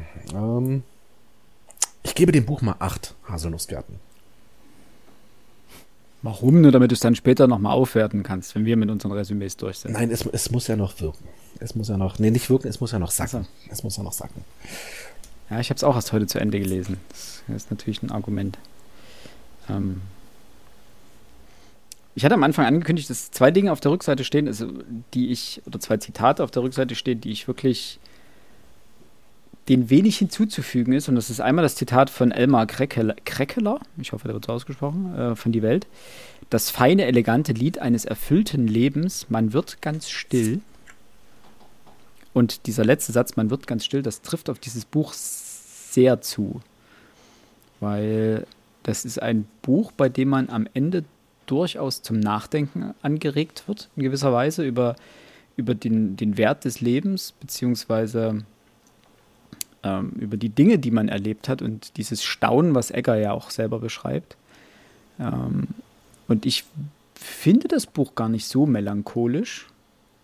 Also es hat seine tragischen Momente, aber es aber Egger macht trotz allem immer weiter. Es, es gibt keinen Punkt für ihn im Leben, wo er sich in irgendeiner Form vom Leben abwendet. Sondern er steht wieder auf und er macht weiter und er findet eine neue Tätigkeit, die ihn in irgendeiner Form erfüllt und, die, und der auch eine, eine Gewichtung beimisst. Also selbst diese Tätigkeit, dieses jahrelange Löcher in den Fels bohren, wo jeder von uns äh, sagen würde, wenn ich das 40 Jahre gemacht habe, das ist doch stupide, das könnte ich doch nicht ertragen. Aber selbst dem gewinnt er eine gewisse, das ist für ihn Erfüllung gewesen. Es war für ihn ein erfüllender Job. Er ist Teil einer Maschinerie namens Fortschritt. Er war, genau, er war dieses, er hat die, die Zivilisation in die Berge gebracht, gewissermaßen. Er ist ja auch furchtbar stolz dann darauf. Er jubelt ja auch am Anfang dort mit. Ähm, und das zweite Zitat, und das finde ich passt fast noch ein Stück besser, äh, ist von Christine Westermann aus dem WDR. Ein Buch, das einen staunend zurücklässt Wer seiner Seele eine Freude machen will, der lese dieses Buch. Und dem kann ich nur vollumfänglich zustimmen. Es ist ein Buch, was man schnell les lesen kann, ohne jetzt sich viel Zeit dafür nehmen zu müssen, was einen trotzdem auch ein wenig, ich glaube, in seinen eigenen Erwartungen an das Leben auch erden kann. Punkt. Neun Punkte. Du hast noch. Ah, okay. Neun Haselnusskerzen wollte ich noch vergeben. Aber Max, bitte, du. Ich hatte ja gesagt, ich finde, das ist ein wahnsinnig lebensbejahendes Buch, denn ich glaube, die Melancholie kommt durch unsere heutige Sicht in das Buch hinein. Welche Erwartungen haben wir an ein Leben? Welche Erwartungen hat die, der, der Protagonist an das Leben? Und wir stellen fest, hey, wir wären mit diesem Leben definitiv nicht zufrieden gewesen, weil unsere Welt heute eben eine andere ist. Und wir stellen fest, der Mann ist völlig mit sich im Reinen. Er geht zufrieden, das zeigte ja das äh, Zitat vor seinem Tode, das wir genannt hatten. Äh, er geht zufrieden ins Grab hinein, wenn man denn so möchte. Er ist mit sich völlig im Reinen. Egal welches Glück, welches Unglück, wie viel Tod, wie viel Leid, aber auch wie viel Freud er erfahren hat, ob der großen und der kleinen Dinge. Er ist am Ende mit sich völlig im Reinen. Und das finde ich ist so ein. Es braucht auch keinen Gott. Es braucht einfach nur ein ganzes Leben. Und deswegen, ich habe jetzt die ganze Zeit überlegt, ähm, gebe ich acht, gebe ich neun. Und ich entscheide mich dennoch bloß für acht, weil ähm, bei aller Wundersch... Also, das ist ein Buch, das mich glücklich macht. Wirklich glücklich macht. Und es gehört auch zu, mit zu, zu einigen meiner liebsten Bücher. Nichtsdestoweniger ist es kein Buch, bei dem ich sage, will ich jetzt nochmal, also es war wunderschön, es nochmal zu lesen, das muss ich auch zugeben, aber es ist kein Buch, das mich völlig außer Atem bringt. Ähm, es ist wunderschön, aber eben nicht mehr. Und deswegen bleibe ich bei 8, was immer noch eine extrem gute Bewertung ist. Ähm, und möchte aber zum Abschluss, es war nämlich lustig, Philipp, ich dachte, wir hätten die gleiche Ausgabe. Beide Zitate, die du benannt hast, stehen bei mir nicht das hinten drauf. Gut, weil ich habe nochmal andere. Okay, sehr schön. Ja, ich habe nämlich, ähm, also ich habe zwei, die ich gerne noch anbringen möchte. Ursula Merz im Deutschlandfunk Kultur, die meint, Robert Seethaler erzählt diese Geschichte eines einfachen Herzens mit einer Sprache wunderbar leichter, federnder Eleganz. Und äh, Thomas Schmidt in der Zeit, es ist ein überaus poetisches Buch. Schroff und zart. Ja, passend zu den, zu den Kontrasten, ähm, ja. Kontrasten, aber auch zu den Steinen, die, die in die er Löcher bohrt und sprengt. Ein Buch der Würde und des Achtgebens aufs Marginale. Dass man es nicht mehr aus der Hand legt, nachdem man die ersten Seiten gelesen hat, ist ein Zeichen, dass Literatur nicht am spektakulären Stoff hängt. Heute muss man daran erinnern. Und das bringt er sehr gut auf den Punkt, denn dieses Buch hat ja keine Geschichte, die jetzt, wo, man, wo wir sagen, boah, krass, was da alles passiert. Nee, das Alex am Anfang schon ist genau hat, das ja. Gegenteil. Genau. Es passiert eben nicht so viel und trotzdem hängt man an den Seiten. Ja. Und trotzdem hat man, oder vielleicht gerade deswegen, hat man so große Freude daran, jeden einzelnen Satz in sich aufzusaugen. Das und ich überlege ja immer gern, wem würde ich das Buch empfehlen? Und tatsächlich kann ich sagen, fast jedem, der sich für einfache, aber doch, das ist ein so schönes, wirklich einfach ein schönes Buch. Das hat auch, das Buch hat ja nichts, keine Ecke, keine Kante. Das ist ja nicht so, dass wir jetzt sagen, ja, daran habe ich mich jetzt sehr gestoßen. Das liest sich schön weg und es hinterlässt einfach ein angenehmes Gefühl. Ein bisschen melancholisch, okay, aber auch für mich eben sehr lebensbejahend. Und dementsprechend, ich lege das jedem jungen und alten Leser und den Leserinnen, die dazu passen, ans Herz. Lest ein ganzes Leben von Robert Seethaler. Ich habe es schon das zweite Mal gelesen und ich habe es auch beim zweiten Mal kein bisschen bereut. Ähm, ich fand ganz interessant, was du gesagt hast. Du meintest, es ist nur ein schönes Buch, deswegen nur acht Punkte. Ähm, ich gebe genau aus dem Grund neun, weil ich überlegt habe, welches Buch hat nach Beendigung das letzte Mal ein so rundes und schönes Gefühl hinterlassen. Wo du einfach glücklich mit dem Buch warst. Einfach, du hattest, es war, ja, die gewisse Melancholie hat mir angesprochen, aber du hattest am Ende nicht dieses, ah, puh, zum Beispiel bei äh, von Mäusen und Menschen. Da hatte ich am Ende, als ich fertig war damit, dachte ich, war das so ein, puh, das war jetzt schwere Kost, jetzt brauche ich erstmal wieder äh, Sonnenschein, damit ich ein bisschen ähm, glücklicher bin. Ähm, das hatte ich eben hier überhaupt nicht. Ich war fertig mit dem Buch und habe mich gefreut. Und zwar nicht, weil es vorbei war, sondern weil es einfach rund und schön war. Und weil es nichts gab, worüber ich mich geärgert hätte, weil es keine Stellen gab, die mir irgendwie sauer aufgestoßen werden wären, äh, sondern weil es einfach ein rundum gutes Gefühl hinterlassen hat. Ähm, wir haben da öfter schon drüber gesprochen. Ich brauche bei Büchern etwas, ähm, das auch Ekel oder Hass oder ir irgend noch ein negatives Gefühl auslöst. Deswegen bin ich ja so ein großer Wellbeck-Fan weil der in mir etwas auslöst, dass ich dieses Buch hassen möchte, aber es trotzdem super finde. Und ähm, bei aller Schönheit von Robert Seethaler, ich habe keine negativen Gefühle hinsichtlich dieses Buches, außer ein bisschen Tragik. Siehst du, da kannst du auch du dich noch ist. charakterlich entwickeln. Natürlich, äh, jedes Buch verfestigt und verfeinert den eigenen Charakter. Egal welche. Naja, nicht egal welches. ähm, In irgendeiner Form schon. Aber last but not least, ich hoffe, also ich hatte es ja, glaube ich, vorgeschlagen, dass wir es mal lesen können, sollen, dürfen, wollen. Ich hoffe, es hat euch allen gefallen. Nee. Nicht so gut. Versand langweilig. Neun Punkte. Von fünf. Von fünf, genau. Neun von fünf Punkten. Liebe Hörerinnen und Hörer, vielen äh, Dank, dass ihr bis jetzt dabei geblieben seid. Wir hoffen, es hat euch gefallen und wir hoffen inständig, dass ihr jetzt als nächstes in die Fachbücherei eures Vertrauens geht oder in den Buchhandel eures Vertrauens, euch dieses Buch zulegt, es euch schenken lässt, es anderen schenkt und es lest, denn es ist wirklich eine absolute Leseempfehlung von uns dreien. Ich hoffe, dass es, oder ich denke, dass es ja. rübergekommen. Wir wünschen euch alles Gute.